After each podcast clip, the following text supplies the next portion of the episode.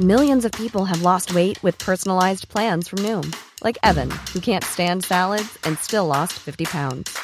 Salads, generally, for most people, are the easy button, right? For me, that wasn't an option. I never really was a salad guy. That's just not who I am. But Noom worked for me.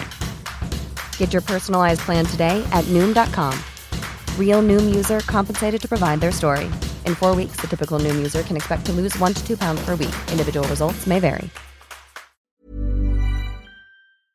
Coucou, c'est Mimi et ce n'est pas Fab car aujourd'hui, une fois n'est pas coutume, je suis toute seule pour animer ce Boys Club.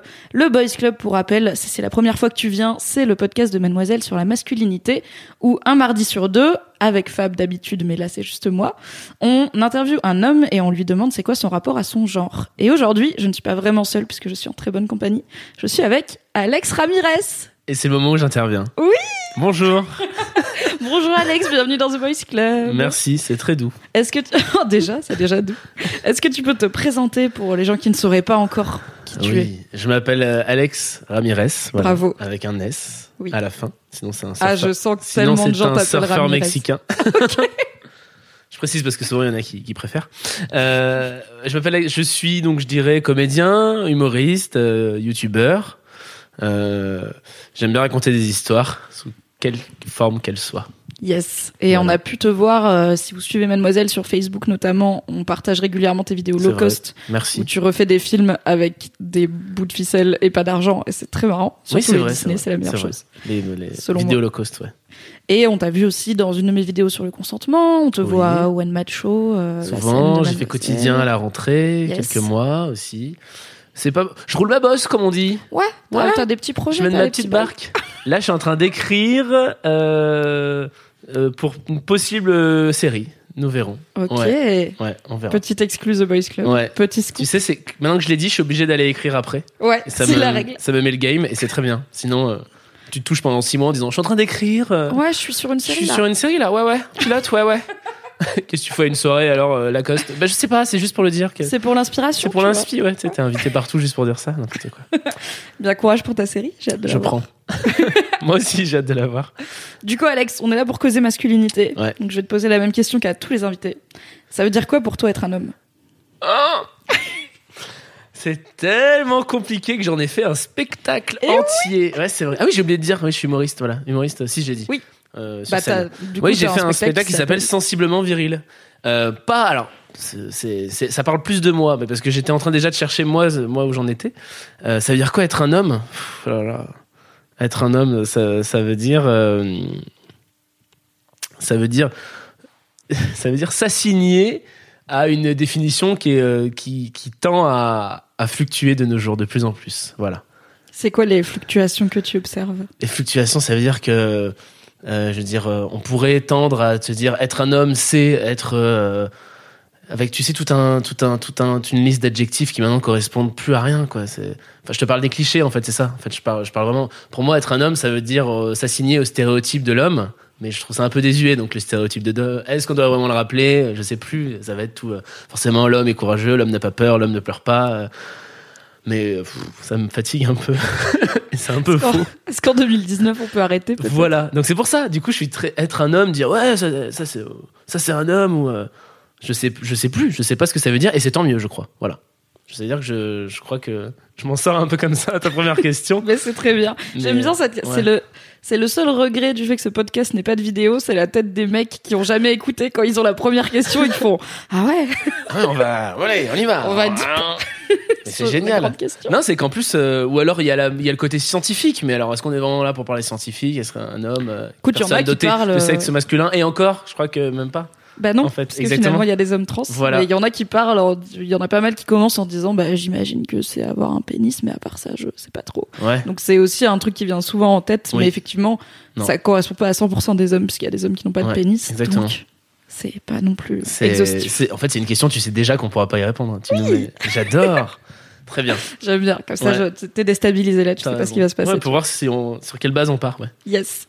Une bonne façon de savoir euh, comment les gens se construisent, c'est de savoir comment ils étaient avant. Donc je voudrais savoir, t'étais quel genre de petit garçon? Euh, c'est marrant cette phrase. Genre petit garçon. Ah. C'est marrant. Quel genre de petit garçon Euh, J'étais Wow. euh, très imaginatif, très dans mon monde, euh, très dans mes histoires hein, déjà, et très. euh, J'écrivais des poèmes, je faisais des dessins, euh, j'inventais des chansons. très dans l'artistique, on va dire. Ouais, ouais, ouais. Et est-ce euh, que au niveau de ta famille, euh, c'était un truc qui était accepté ou pas? Ouais. Mais alors c'est marrant parce que autant dans ma famille c'était accepté, euh, autant je me l'acceptais pas aux yeux de la société.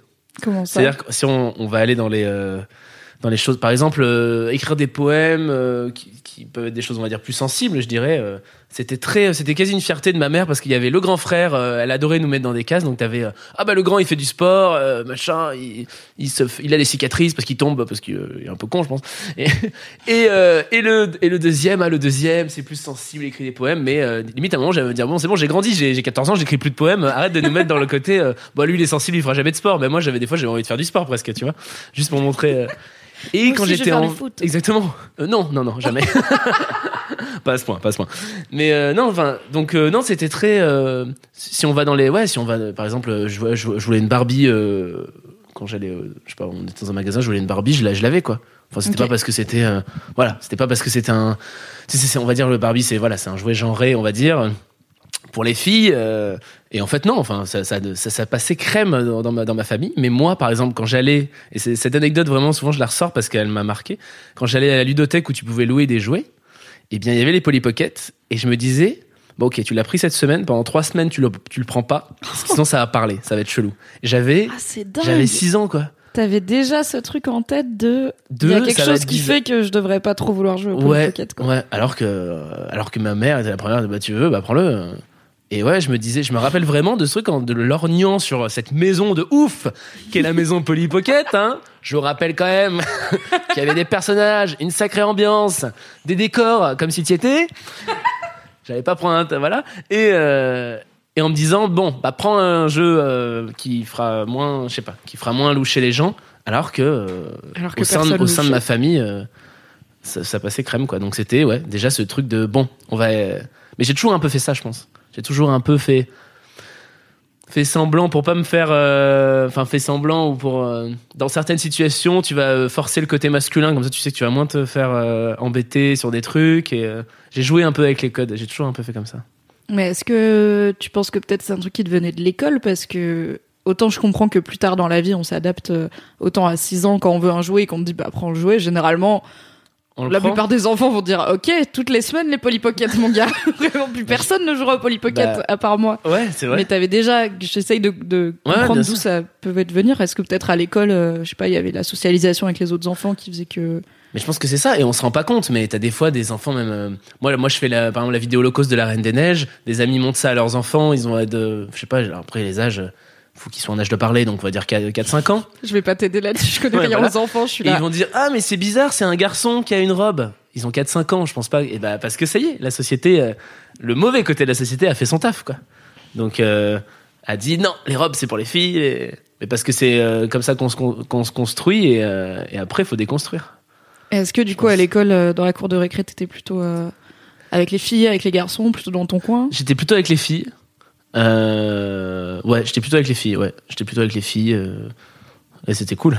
Et euh, j'avais une. En fait, j'avais. Et après, j'avais une meilleure amie. Et on était tous les deux dans notre coin. Ok. Voilà, c'était vraiment. un On était, de filles et les deux après, chelous voilà, qui les sont deux. dans leur coin. on était les deux freaks euh, avec plaisir. Ouais, ouais. ouais. Puis nous, on jouait déjà à Harry Potter parce que sauf que personne connaissait. On, li- on lisait déjà les Harry Ah, Potter. c'était avant tu que vois. ce soit cool. Exactement. Donc on était. euh, mais c'est qui Rogue? On faisait laisse tomber, vas-y, non, on va jouer. Tu peux pas comprendre. tu veux pas comprendre. C'est qui ton préf dans Harry Potter? On préf? Ah, euh, Ou Ta préf. Ou ma préf, ouais. Je crois que c'est marrant, je me suis jamais. euh, Moi, ce que j'aimais dans Harry Potter, c'était les monstres, donc c'est. euh, Bah, ton monstre préf, ça passe aussi. Hein. Je crois qu'Aragog, j'aime bien, parce que. Ils l'ont fait parler. On s'attendait pas du tout, et que d'un coup, L'araignée géante parle. l'araignée géante parle, ouais, ouais. Ma préf. euh, bah, De toute façon, j'adore la, la, Chambre des Secrets, ouais.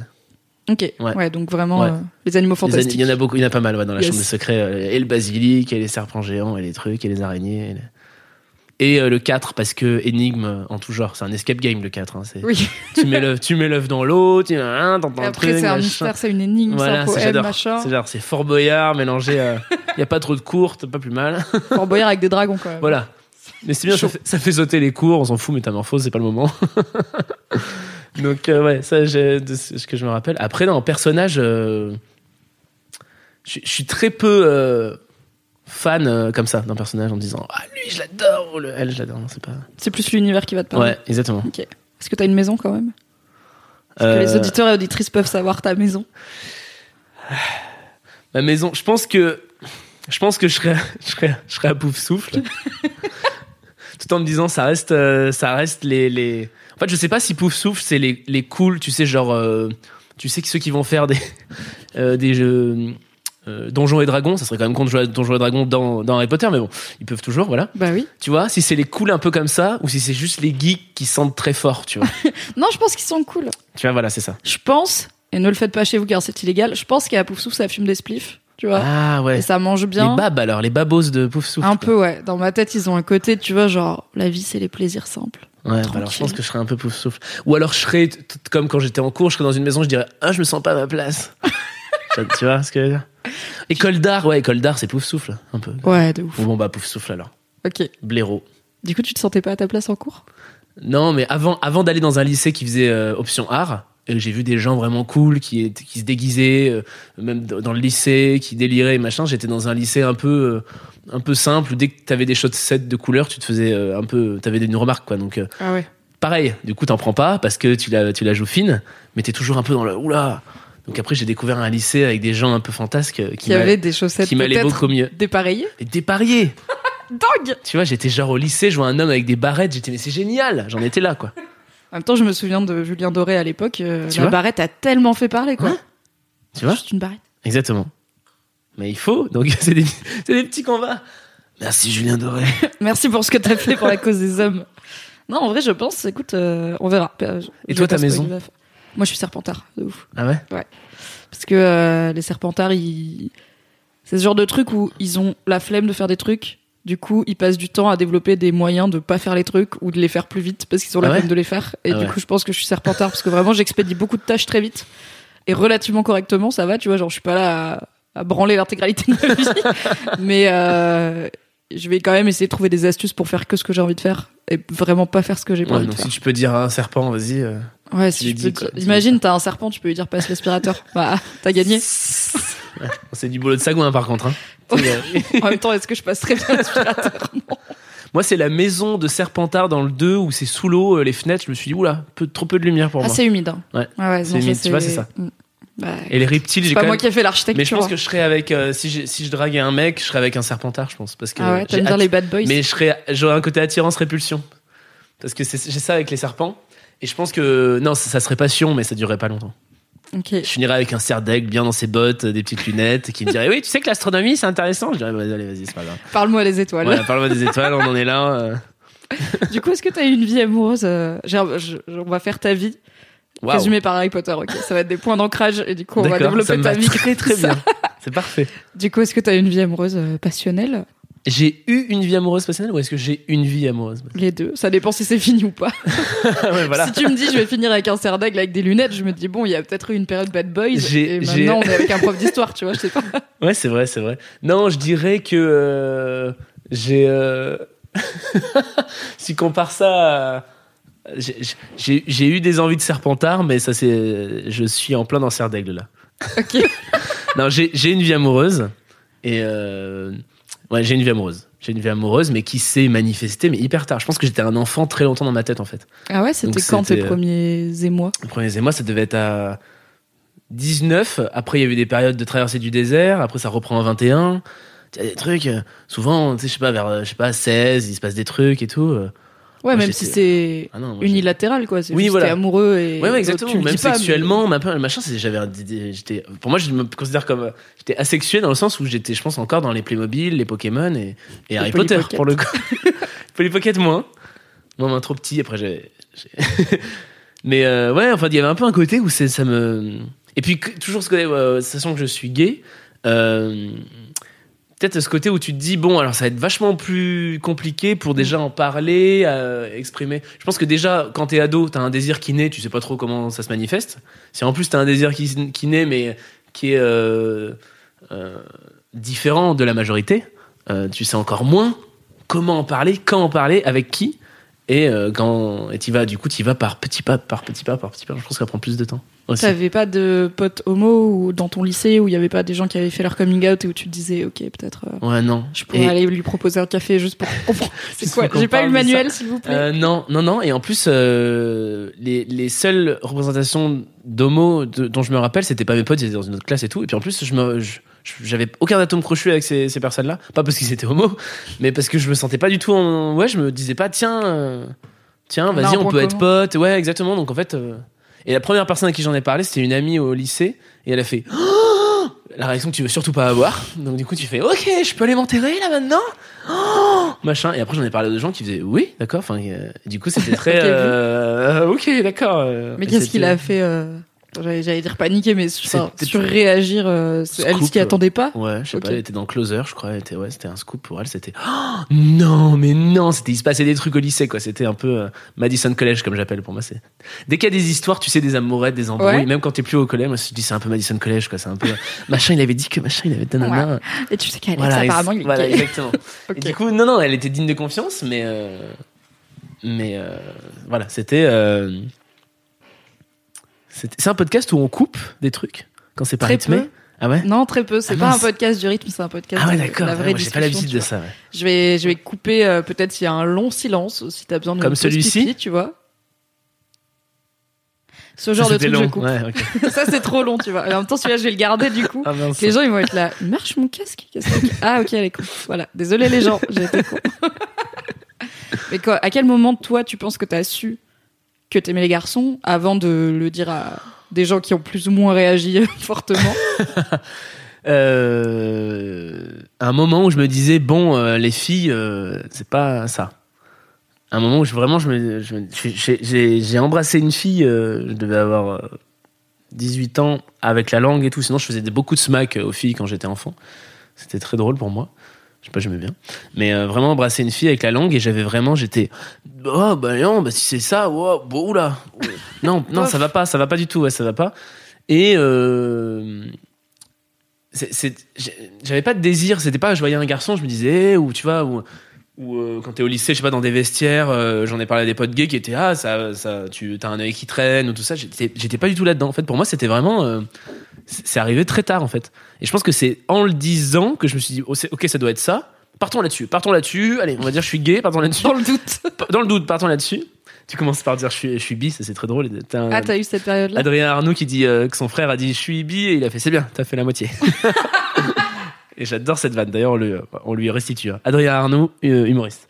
Euh, et euh, ouais, du coup, tu commences comme ça et tu commences par le dire à tes amis et puis tu vois, mais des fois tu le dis avant même d'avoir fait quelque chose. Finalement, avec un, un garçon, c'était vraiment bon. On est, on est, on est là-dessus. euh, euh, pour déjà on va je pense que l'étiquette là-dessus m'a presque aidé en me disant ok maintenant je sais un peu où j'en suis on va dire c'est ça on part là-dessus et on voit est-ce que ça correspond? Euh, ok et tout en sachant que voilà tu grandis le désir grandit et peu à peu et et j'ai l'impression quand même la sexualité grandit et s'assume plus aussi t'en parles aussi euh, et plus tu fais des choses qui correspondent à ça en fait Oui, euh, peu parce dans que les au faits, début, tu t'es dans l'idée, euh, mais t'as pas testé, quoi. Tu, ouais voilà c'était un peu ça Toi, quand t'embrasses une fille, tu te dis probablement pas, ouais sinon ça va être nul longtemps. Ouais, c'est ça. Euh, non. Sinon, ça, ça avait beaucoup de salive quand même. J'étais ça, j'étais sur un truc, ça avait quand même beaucoup de salive. C'est pas un truc auquel tu penses normalement quand t'embrasses.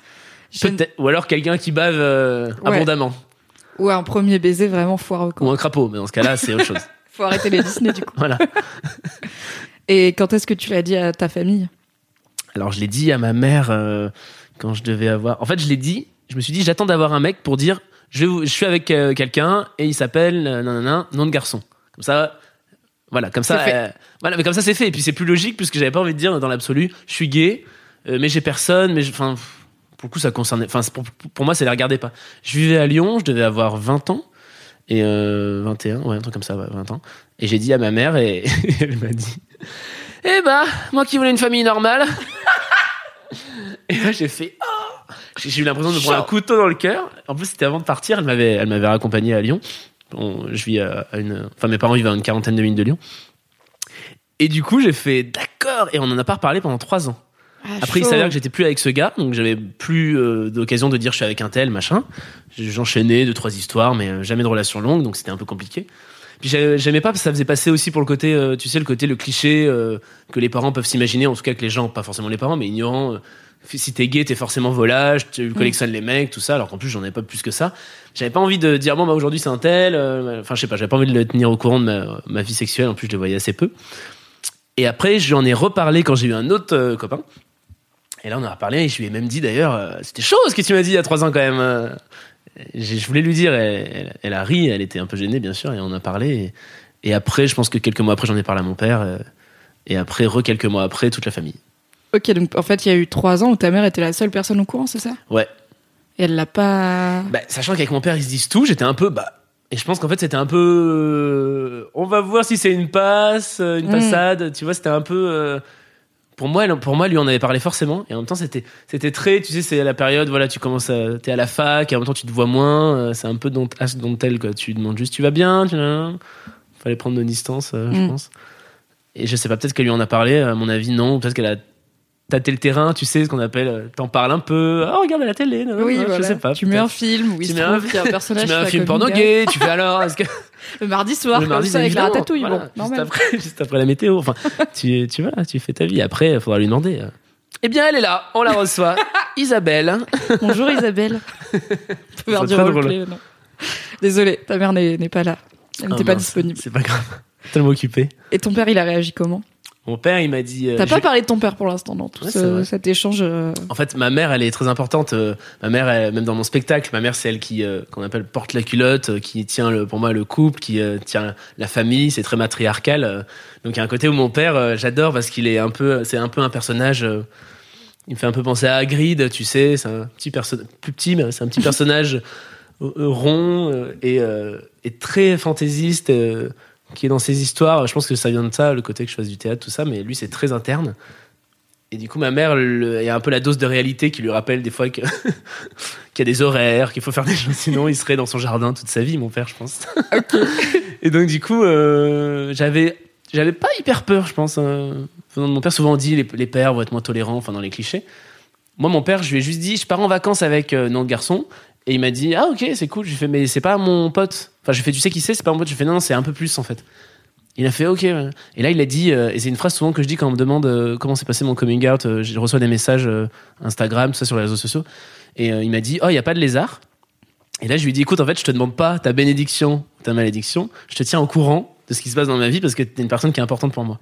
Et là, pour le coup, je me suis dit, hé, c'est quand même vachement classe de dire Mhm. ça. Dans le sens où, en fait, c'est ça, en fait, c'est souvent on dit, est-ce que les gens vont le prendre mal ou prendre bien? En fait, euh, ils ont pas à le prendre. Enfin, ils ont Oui, juste à c'est le, c'est un fait. ou à le recevoir, comme on dit, mais enfin, oui. Oui, c'est un fait, voilà, exactement. C'est comme si tu disais, j'ai deux bras. Bah voilà.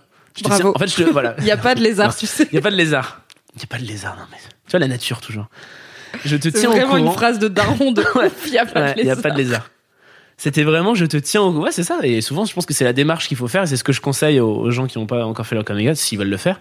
C'est de, je vous tiens au courant et je vous attends pas. euh, Après, bien sûr, ça faut être déjà très sûr de soi et je peux comprendre Oui. que c'est compliqué. euh.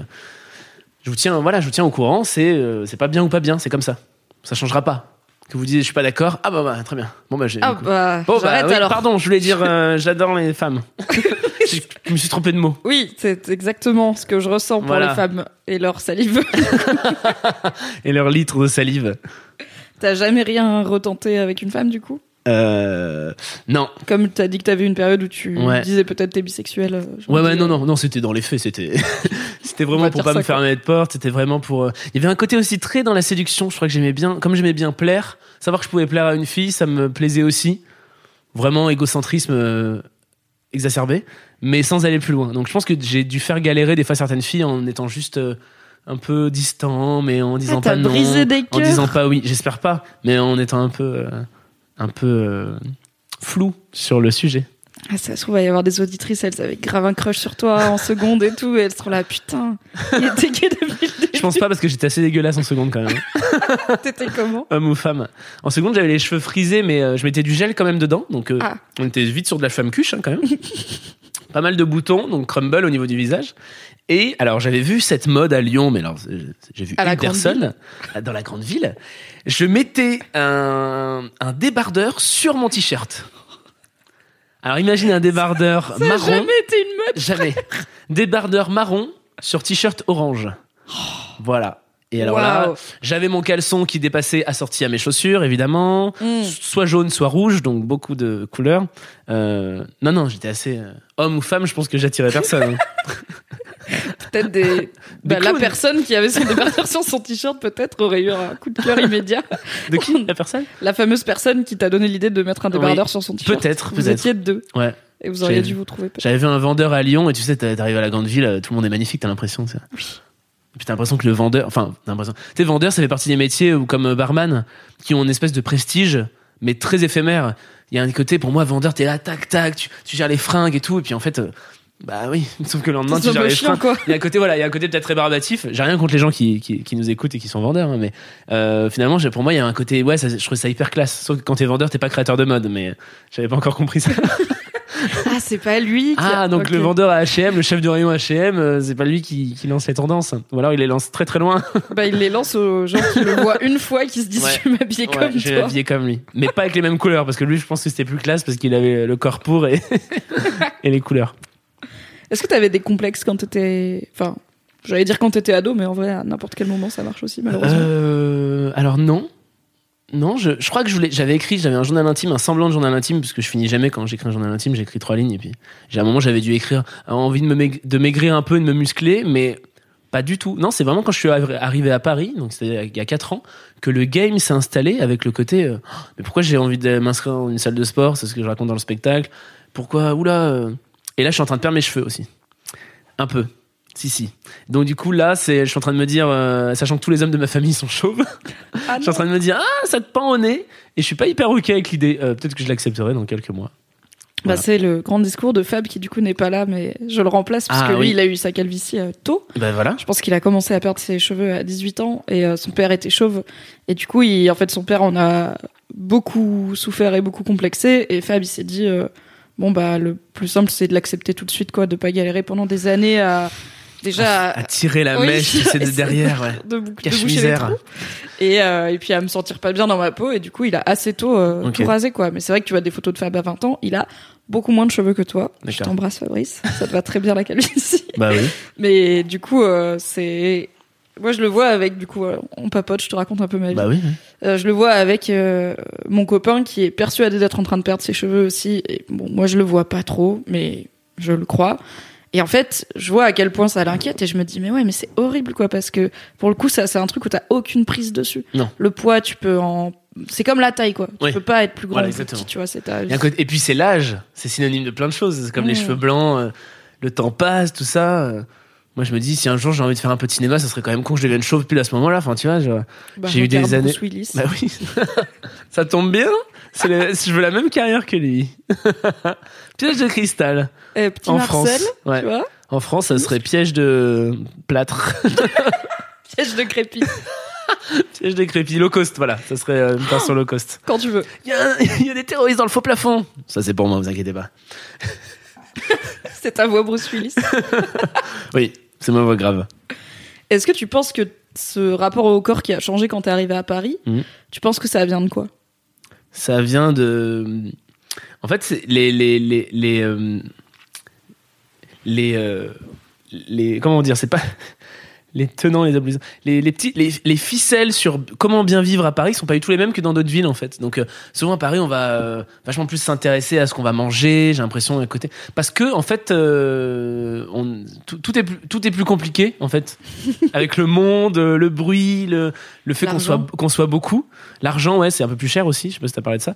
Euh, donc du coup, il y a un peu un côté, ouais, on va, on va s'intéresser. On pense revenir aux vraies valeurs, mais c'est pas forcément les vraies. Et on va se prendre la tête sur des choses vachement plus euh, personnelles. Et puis en plus, ça c'est un, la mouvance aussi de toute façon, pas que à Paris, euh, où ça va être, soyez bien, faut être bien tout le temps, faut être bien. C'est La meilleure version de toi-même. Voilà, la happycratie, quoi. C'est tout le monde soit bien, machin. Ouais, mais euh, machin m'a mal parlé. Non, c'est toi qui l'as mal pris, en fait. C'est faut que tu sois bien, c'est bien recevoir les infos, machin, et bien manger, et le corps, et tout ça. Et puis, t'arrives à Paris, il y a quand même. euh, beaucoup de d'hommes très beaux aussi à Paris quand même.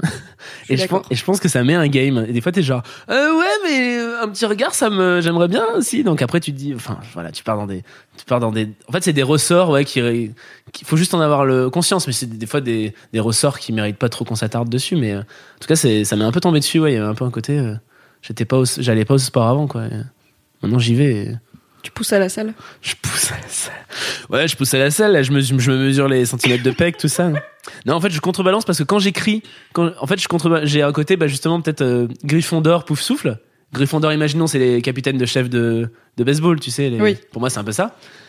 Euh, hey. Donc il va y avoir un peu ce côté-là, mais dès que j'écris euh, des blagues ou que j'écris que je suis un peu un peu plus euh, nerd, geek, euh, qui est peut-être ma vraie nature, et ben je vais plus du tout aller à la salle, ça va plus du tout m'intéresser parce que je me nourris dans euh, mes, les vannes ou les histoires et tout ça. Et je trouve ça vraiment superficiel le fait d'aller à la salle en me disant bah ok j'ai rien lu, j'ai rien appris, j'ai J'ai juste sué. ouais je le dis tout le temps ça, faut pas oublier que pendant que tu fais tes biceps, il y en a qui qui trouvent des vaccins et qui lisent des livres. faut jamais l'oublier ça. Toi j'étais genre ouais j'ai des pecs. Puis le fait, tu vas des fois l'été, tu vas, euh, tu vois des gars qui, qui sont en vacances. Je sais pas, moi j'étais en Grèce cet été. Ils vont à la salle le matin, en vacances. Hein. L'après-midi plage où t'es juste là à bronzer. Le soir t'es en soirée. Tu fais, mais ils font toute l'année. Tu fais pour une semaine de vacances comme ça sur la plage. Tu dis, c'est quand même euh, le ratio, tu sais, Oui. investissement. euh, Plaisir. il est quand même restreint. quand même con, tu vois. Il faudrait aller plus en Grèce. Alors qu'un petit éclair au chocolat toutes les semaines, Le ratio est excellent. et exactement, voilà. Donc je sais pas, peut-être que peut-être que tu me verras dans quelques années, bah, je serai comme mon père, rond et chauve et, très heureux. Parce que ton père a l'air, enfin, il a l'air heureux dans son Bah jardin. oui, quoi. exactement. Exactement. Il y a pas de lézard. hein Non, il n'y a pas de lézard. Ce sera le nom de ton prochain spectacle. ah non. Alex Ramirez dans Il y a pas de lézard et toutes les autres expressions ringardes. C'est quoi ta relation avec ton frère?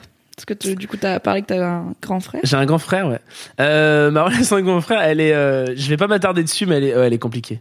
Ok. Ouais, elle est compliquée. Il est pas. En fait, il, euh, pour faire simple, il est pas du tout ok avec le fait que je sois gay. Et du Ah, coup, ouais. Et moi, on s'est jamais vraiment entendu, même, même avant. En fait, c'était, on est vraiment très différents. Et et en fait, là, j'ai là, j'ai baissé les armes. En fait, j'en avais marre de me battre parce que moi, je l'aime en fait, mais c'est mais c'est pas possible. En fait, c'est je peux je peux pas le contrôler. C'est mon frère, donc en fait, il y a un côté où je l'admire. Je sais pas, je l'aime. C'est mon grand frère, quoi. Il y a un côté hyper. euh, J'arrive pas à me le dire. Et du coup, comme à chaque fois, je ça me fait mal parce que tu te casses les dents euh, face à un mur. Là, j'ai- je suis en mode, euh, je suis en mode, j'ai la flemme de faire des efforts. Donc, on est un peu en, en froid. Ah, c'est triste. ouais. Mais en même temps, comme on n'a jamais une complicité de malade, Ouais. il n'y a pas un truc de ah c'est con, rappelle-toi quand on faisait ça, quand on faisait cette Corée, quand on faisait euh, ce, ce château Lego, machin. Jamais, il n'y a jamais eu ça. Donc en fait, euh, je peux pas, euh, tu vois, je peux pas euh, regretter un âge d'or. En fait, je pense que dès que je suis arrivé, à la- je suis arrivé, il a été, il a eu, un, il a eu un problème. Ah, il était Que- jaloux d'avoir ouais. un petit frère. Peut-être. de l'attention et tout. Peut-être, ouais. Il, eu s'est passé quelque chose. Et je pense que je devais être aussi insupportable sur certains trucs, mais tu sais, des fois, les frères, ça, ça se chamaille. Mais là, c'était, c'était même des fois l'indifférence, que c'était vraiment deux. Ok.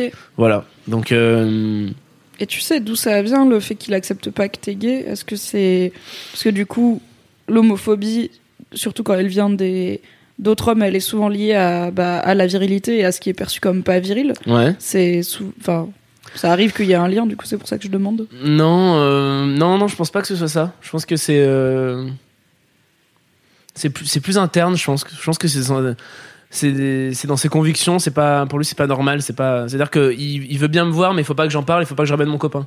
Donc, euh, tu vois ce que je veux dire? Oui donc il veut pas que Voilà. tu sois vraiment. Je suis juste quoi. une entité euh, qui reste euh, sans, euh, voilà, sans, sans, sans- je suis une entité asexuée. Voilà, là pour le coup, je pourrais le voir et lui dire ouais, j'ai fait ça hier, j'ai fait ci, mais on, voilà. Moi, j'ai pas envie. Moi, pour moi, ça fait partie de ma vie, donc j'ai pas envie Oui, d'éluder bah, des je sujets juste parce que. Sans dire, sans raconter les détails forcément. euh. Bah bien sûr, mais bon, ne pas te. Enfin, j'imagine que lui n'a pas. euh, Lui, du coup, s'il est hétéro, il a pas à cacher le fait que il a Exactement. une copine ou quoi, tu vois. Donc, il y a pas de raison que toi, oui. Exactement. Et tes parents, ils ont essayé de faire un peu médiateur là-dedans ou- Waouh, c'est. euh, C'est. euh, En fait, on a. Comme on... moi, je suis loin de.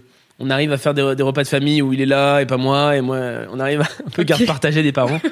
et. euh, Moi, tout ce que je peux. Moi, voilà, moi, je. Ouais, ils ont, ouais, ils ont peut-être essayé, mais. euh, Je sais pas s'ils ont essayé. Enfin, c'est pas à moi de leur dire, tu vois, ça serait compliqué de. Et je pense que. euh, Là, on est un peu. Ouais, c'est un peu statu quo, là, c'est un peu la pause Quand ils me voient, je suis très heureux de les voir, mes parents, vice versa. Ils viennent à Paris. Et je- voilà, là, on est un peu à ce moment-là. J'espère que ça évoluera, mais euh, j'ai pas envie d'être le moteur de ça. Ouais, je comprends. Ouais, voilà. Mais euh, voilà. Ouh là là, dis donc, Ouh là là. ça plombe, hein. Bah non, écoute, ça fait partie de la vie aussi. Hein. Ouais. J'aimerais que tous les invités aient une vie trop chouette avec zéro, Ah oui, oui. zéro zone d'ombre. Mais, Mais non, non, on mais c'est pas vraiment une zone, non, mais ouais, ouais, ça fait, euh, ça fait partie du jeu, quoi. Et puis même, c'est, ça m'a presque, je, je me, je me suis vu comment, euh, ce que j'ai pu ressentir juste parce que mon frère était pas tolérant, alors que le reste de ma famille l'est. Euh, du coup, ça me, j'ai eu un petit échantillon ma- malheureux de ce que peuvent vivre certaines personnes euh, qui sont rejetées de toute leur famille. euh, et là, je me dis, waouh, ça fait bien mal. Ouais, ça fait, ça fait bien mal. Donc moi, je l'ai vécu, euh, voilà, un tout petit peu, quoi. Ouais, bah j'espère qu'il finira par. J'allais dire par grandir parce que dans ma tête c'est un peu ça. C'est Ouais, ouais, mec oui, c'est ça, pour être intelligent, je sais pas, mais alors, il y, a- il y a du chemin. hein. J'ai pas- envie de lui donner les. Il y a un peu un côté, c'est ce que souvent, des fois, t'as envie que les gens acceptent et tout, et après, tu dis, si, finalement, s'ils acceptent pas, je perds pas grand chose, en fait. C'est Ouais. tu vois. Je suis un peu en mode. euh, allez, c'est derrière moi, en mode guerrier, un peu. Et pas en mode, s'il te plaît, aimez-moi, aimez-moi, tu vois. Parce que sinon, euh, t'es là à ramper, et, et ça peut marcher même sur plein d'autres personnes, hein, des fois. euh. Après, il s'avère que si ça avait pas été mon frère, je serais pas. Quelqu'un qui me dit je suis pas ok avec ça, je lui dis bon bah bye et je le revois plus jamais. Là, du coup, c'est parce que c'est quand même. euh, On a des liens qui font qu'on connaît certaines personnes, on a certaines personnes en commun, comme des parents, Par exemple. par exemple. Donc voilà. Et ça devient de plus en plus un étranger pour moi et je trouve pas ça plus mal. Ok. Ouais. C'est quoi ton rapport avec les mecs euh, de type euh, potes et tout? Parce qu'il y a pas mal d'invités qui ont des amitiés qu'on peut qualifier d'amitié virile, mais au sens un peu archaïque du terme, comme tu disais au début, genre la virilité à l'ancienne. Et... les potes Ouais, mais où du coup, il n'y a pas beaucoup de profondeur et de vulnérabilité dans cette amitié, tu vois. C'est ouais, genre, ouais. on va boire des coups, Ouais, et on on, mater des par- petits culs, et on parle de rien et, et on, sait parle pas de nous. Ouais, ça va, ouais, ça va. Et on va parler fort. voilà. Non, ça, ça me fatigue. Ça, je sais pas faire déjà. Euh, et même des potes qui sont comme ça avec d'autres potes, euh, ils sont pas comme ça avec moi. C'est-à-dire que j'ai réussi à. j'ai- peu d'amis garçons. Euh, mais euh, ouais, enfin, c'est-à-dire qu'ils ont un humour. euh, ils ont un humour vestiaire, mais entre eux. Et moi, je vais être là. Et on va avoir un autre style d'humour, mais on va être tous les trois ou tous les cinq. euh, mais ça va très bien se passer. Mais moi, je sais que je participe pas à ça. Et ils le savent. Et je sais pas, il y a un côté où on, on est pour ce, on est pour ce qu'on est, quoi. Donc, euh, c'est un peu comme ça, ouais. Je sais très bien que si je les laisse, euh, il y a un pote et son, son cousin qui est aussi mon ami. Et si je les laisse tous les deux, ils vont jamais parler de la même chose que si moi j'étais qu'avec mon pote, quoi. Ils parleront pas. Ils parleront d'autre chose, quoi. C'est parce que c'est parce que euh, c'est des mecs. Les gars Ouais. Et je sais même pas parce qu'en même temps ils ont une part de sensibilité euh, euh, qui, qui cache pas du tout quoi. Mais faut juste. C'est d'ailleurs pour ça qu'on s'entend bien aussi, je pense. Ils, trou- ils Toi, trouvent leur compte. à... à avoir des amis, enfin, du coup, t'arrives à avoir des amitiés masculines avec euh, de la sensibilité et de la vulnérabilité, même de ton côté, tu vois, ça pourrait être un truc euh, qui Euh, bloque ou qui vient pas naturellement, quoi. Bah, oui, c'est vrai. C'est. Mais alors, c'est marrant parce que j'ai, j'ai, je me sens pas forcément plus sensible ou plus vulnérable quand j'ai des amitiés avec des, des filles. C'est peut-être moi mon mode de fonctionnement. Moi, ça va être très dans la vanne. C'est-à-dire qu'on rit beaucoup, on, pour cacher peut-être hein, des trucs, mais on. C'est pas on va mater des culs, mais c'est on va faire des vannes, on va rigoler, on va, on va, on va raconter des conneries. euh. Et des fois, euh, là, bah là, j'ai appelé une pote, on en a parlé deux heures, je sais même pas comment elle va. On a fait que des blagues. Que, on a une mise en scène, on a créé tout un truc, on a créé 12 sketchs qui riment à rien, on a pris des fous rires, mais je sais même pas ce qu'elle a fait la, la veille, si elle a revu son gars, si je sais pas du tout. Parce qu'on a, fallait qu'on rie d'abord, je pense que maintenant j'en suis un peu là. C'est très bizarre, euh, les, les amitiés sont en train d'évoluer en ce moment. C'est très un besoin de, on s'appelle, il faut qu'on rigole! Ok. Donc voilà. C'est marrant parce qu'en plus, c'est ton, c'est littéralement maintenant ton métier Ouais. de faire rire les gens, mais c'est aussi, euh, c'est un métier et un hobby finalement. C'est un métier, un hobby. Et là, en fait, en ce moment, j'ai pas, mon- je suis pas programmé à Paris. Ah. Et donc, du coup, je crois que j'ai un gros manque. Donc, euh, ouais. Je crois que c'est. je veux. C'est. Euh, je vis un peu pour ça. Pas pour faire des blagues, mais euh, pas pour forcément faire rire, mais en tout cas pour m'amuser, rire euh, et dire des bêtises. Qu'est-ce qui t'a amené vers la scène et enfin t'as quand même un one man show euh, Ouais. assez jeune finalement et enfin je vais le refaire. Comment ça? T'es monté sur scène assez jeune Oui. et t'as ton propre one man donc c'est Ouais. trop cool. Qu'est-ce qui t'a amené à te dire ok je vais monter sur les planches et faire rire les gens? Alors, moi, j'ai fait un club théâtre. J'ai suivi ma meilleure amie. Ma meilleure amie Harry Potter, là, quand on était dans le coin. Ah, tout ça. On va l'appeler Hermione du coup Hermione? Ou Luna. Elle adorerait. Ok, bah Hermione. Elle l'adorait. Bah, D'ailleurs, quand on jouait, j'étais Ron et elle était Hermione. Ok. Personne faisait Harry parce qu'il nous énervait. Ce qui est trop chiant. Même parce que, voilà, parce qu'il sait pas trop ce qu'il fait. Il est casse-couille. Je suis bien d'accord avec ça. T'as vu, je vais pas être méchant envers Harry comme si c'était une vraie personne. Mais parce que, Non, moi mais je connais le s'il showbiz, j'ai pas envie de dire du mal. Euh, voilà, tu t'as quand même une balafre, tu t'as pas eu la vie facile. euh, voilà, Mm, mm, mm. Il fait de son mieux. Il fait de son mieux, voilà. Donc ouais, non, euh, donc du coup avec Hermione, euh, j'adore. avec Hermione, Hermione faisait du théâtre. Elle me dit je viens, comme ça on se verra encore plus. J'y suis allé. Elle a changé de club théâtre. J'y suis resté quand même parce qu'elle elle avait changé. Et du coup j'ai découvert le théâtre à 9 ans et, et j'ai adoré. On écrivait nous-mêmes nos sketchs, donc euh, en fait euh, je pouvais écrire ce que je voulais, euh, raconter ce que je voulais, que ce soit la, plus petite bêtise.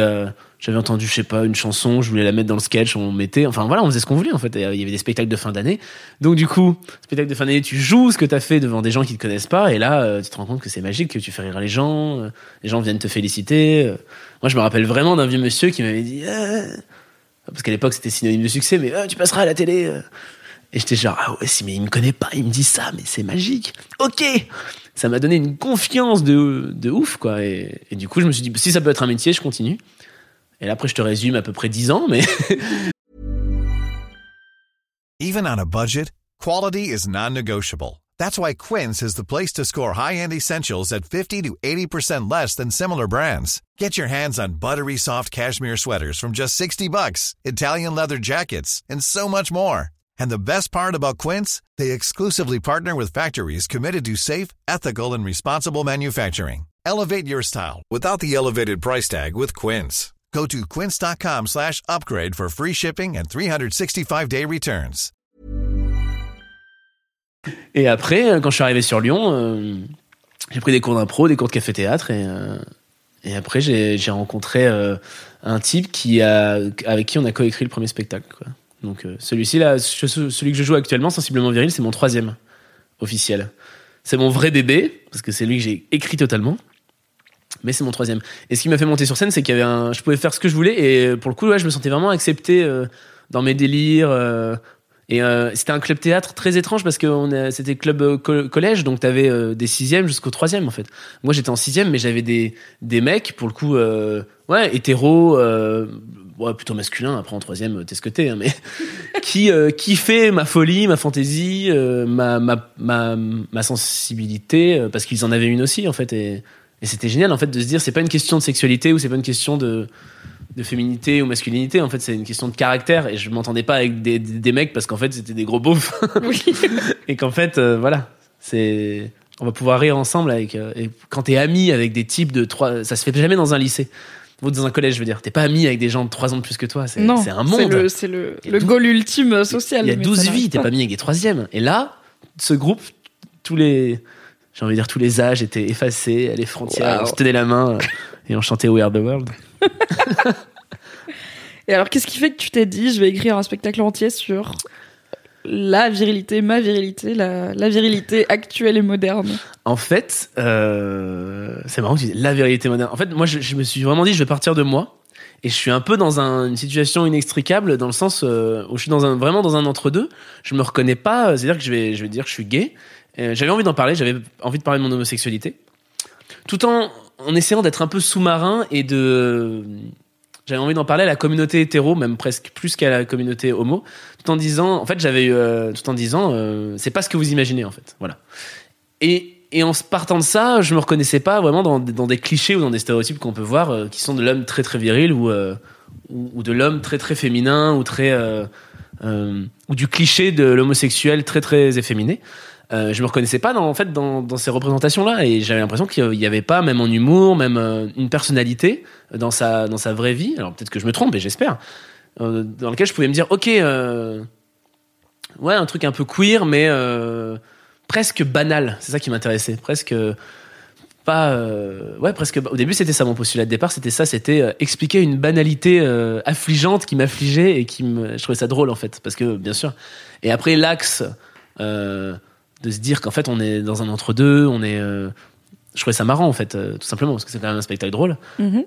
et l'axe de se dire euh, on peut voilà on peut être qui on veut dans toutes ces contradictions parce qu'on est dans un dans une époque où maintenant on peut piocher des codes par-ci par-là et et ça me fait penser, tu vois, moi quand je vois des mecs hétéros ou des filles hétéros ou, qui regardent RuPaul Drag Race, je, je- en fait je trouve ça génial. Moi je regarde pas euh, parce que j'aime pas la télé-réalité de, de base, mais je trouve ça génial que ça soit dans le euh, paysage commun de la télé-réalité. Voilà, en fait c'est ça.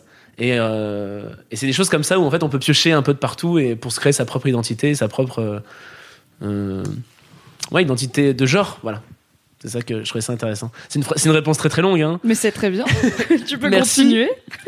Et c'est ainsi que non, non et du coup euh, voilà en fait il y a eu plusieurs choses. Il y a eu le postulat de l'homosexualité et après tout en me disant euh, si je reprenais du recul sur tous mes sketchs, il y avait cette espèce de soit jalousie envers les mecs plus musclés, toujours par rapport aux hommes en fait cette espèce de moi je me situe où par rapport euh, par rapport aux, aux hommes à, à l- à la masculinité. Et en fait, je me situe un peu partout et nulle part. Enfin, c'était ça. Il n'y a pas vraiment de réponse. À la fin, il y a une espèce de réconciliation entre les deux clichés dans le spectacle. Euh, mais finalement, euh, le, la recherche continue. Et c'est ça qui est intéressant, je pense. L'évolution permanente. Ouais, ouais, exactement. C'est-à-dire que je sais pas si euh, dans les prochains spectacles, je serai plus ou moins viril. Je sais pas. Et c'est tant mieux. On verra. Rond et chauve peut-être. Comment? Peut-être rond et chauve du coup. Ouais, rond et chauve et avec des talons, peut-être. Peut-être. Exactement. Belle pas. vision euh, mentale, belle image mentale. Ouf. hein. C'est quoi les réactions, euh, notamment des hommes à ton, à ton spectacle? Ils disent quoi, les mecs qui viennent te voir? Euh, bah, ils sont assez. Tu penses quoi? Homme hétéro, homme gay, homme Un homme. peu des deux, mais en fait, Ouais. je me dis que j'ai pas beaucoup d'exemples en tête, et peut-être c'est un manque de culture de ma part où je me j'ai du mal à imaginer beaucoup de cadres où euh, des hommes, euh, une centaine de mecs, va s'asseoir pour euh, écouter un truc qui parle de masculinité euh, pendant une heure, tu vois. Ah Il y a pas tellement de plateformes et donc il y a quelques podcasts, il y a quelques Ouais. chaînes YouTube, il y a quelques spectacles comme le tien, mais au final, tu vois, il y en a pas tant. Alors que des spectacles de femmes sur la féminité, je pense que Oui. il y en a plus des humoristes femmes qui ont parlé de C'est quoi être une femme, etc. Mhm. Et des rapports hommes-femmes et tout ça. Mais je me dis, ouais, en fait, il y a très régulièrement des mecs qui se déplacent pour t'écouter parler masculinité pendant une heure et étant quelqu'un qui essaye de déplacer des mecs pour qui m'écoutent parler masculinité. Mais en fait, c'est parce qu'ils s'en rendent pas compte, je pense. Ils viennent pour voir, pour se marrer. euh, pour- Souvent, quand tu vas voir un, c'est, comme c'est, c'est pas présenté comme euh, un traité sur la masculinité. Oui. En fait, ils savent pas ce qu'ils viennent voir. Ça va pas être. euh, je, je pense qu'ils viennent voir un one man show, ils viennent se marrer et finalement, ça va parler de sensibilité, de virilité, de de féminité et euh, ouais, ouais non j'ai pas mal de, de mecs qui se disent euh, bah moi j'ai eu des hommes hétéros gays euh, c'est même encore plus si on veut aller parce qu'on sort un peu des clichés mais c'est plus intéressant d'avoir presque des hommes hétéros parce que j'ai l'impression qu'il y a un carcan encore plus lourd Mm. sur eux sur euh, ce qu'on attend ou même dans un couple des fois c'est même la femme qui va leur dire mais attends j'attends toi que tu sois comme ça alors que non enfin personne n'attend ça et qui se disent moi j'ai des couples hétéros où t'as le mec qui me dit moi je suis sensiblement viril et enfin c'est devenu un mot, c'est devenu ça veut presque tout et rien dire, mais c'est pour, c'est l'oxymore, quoi.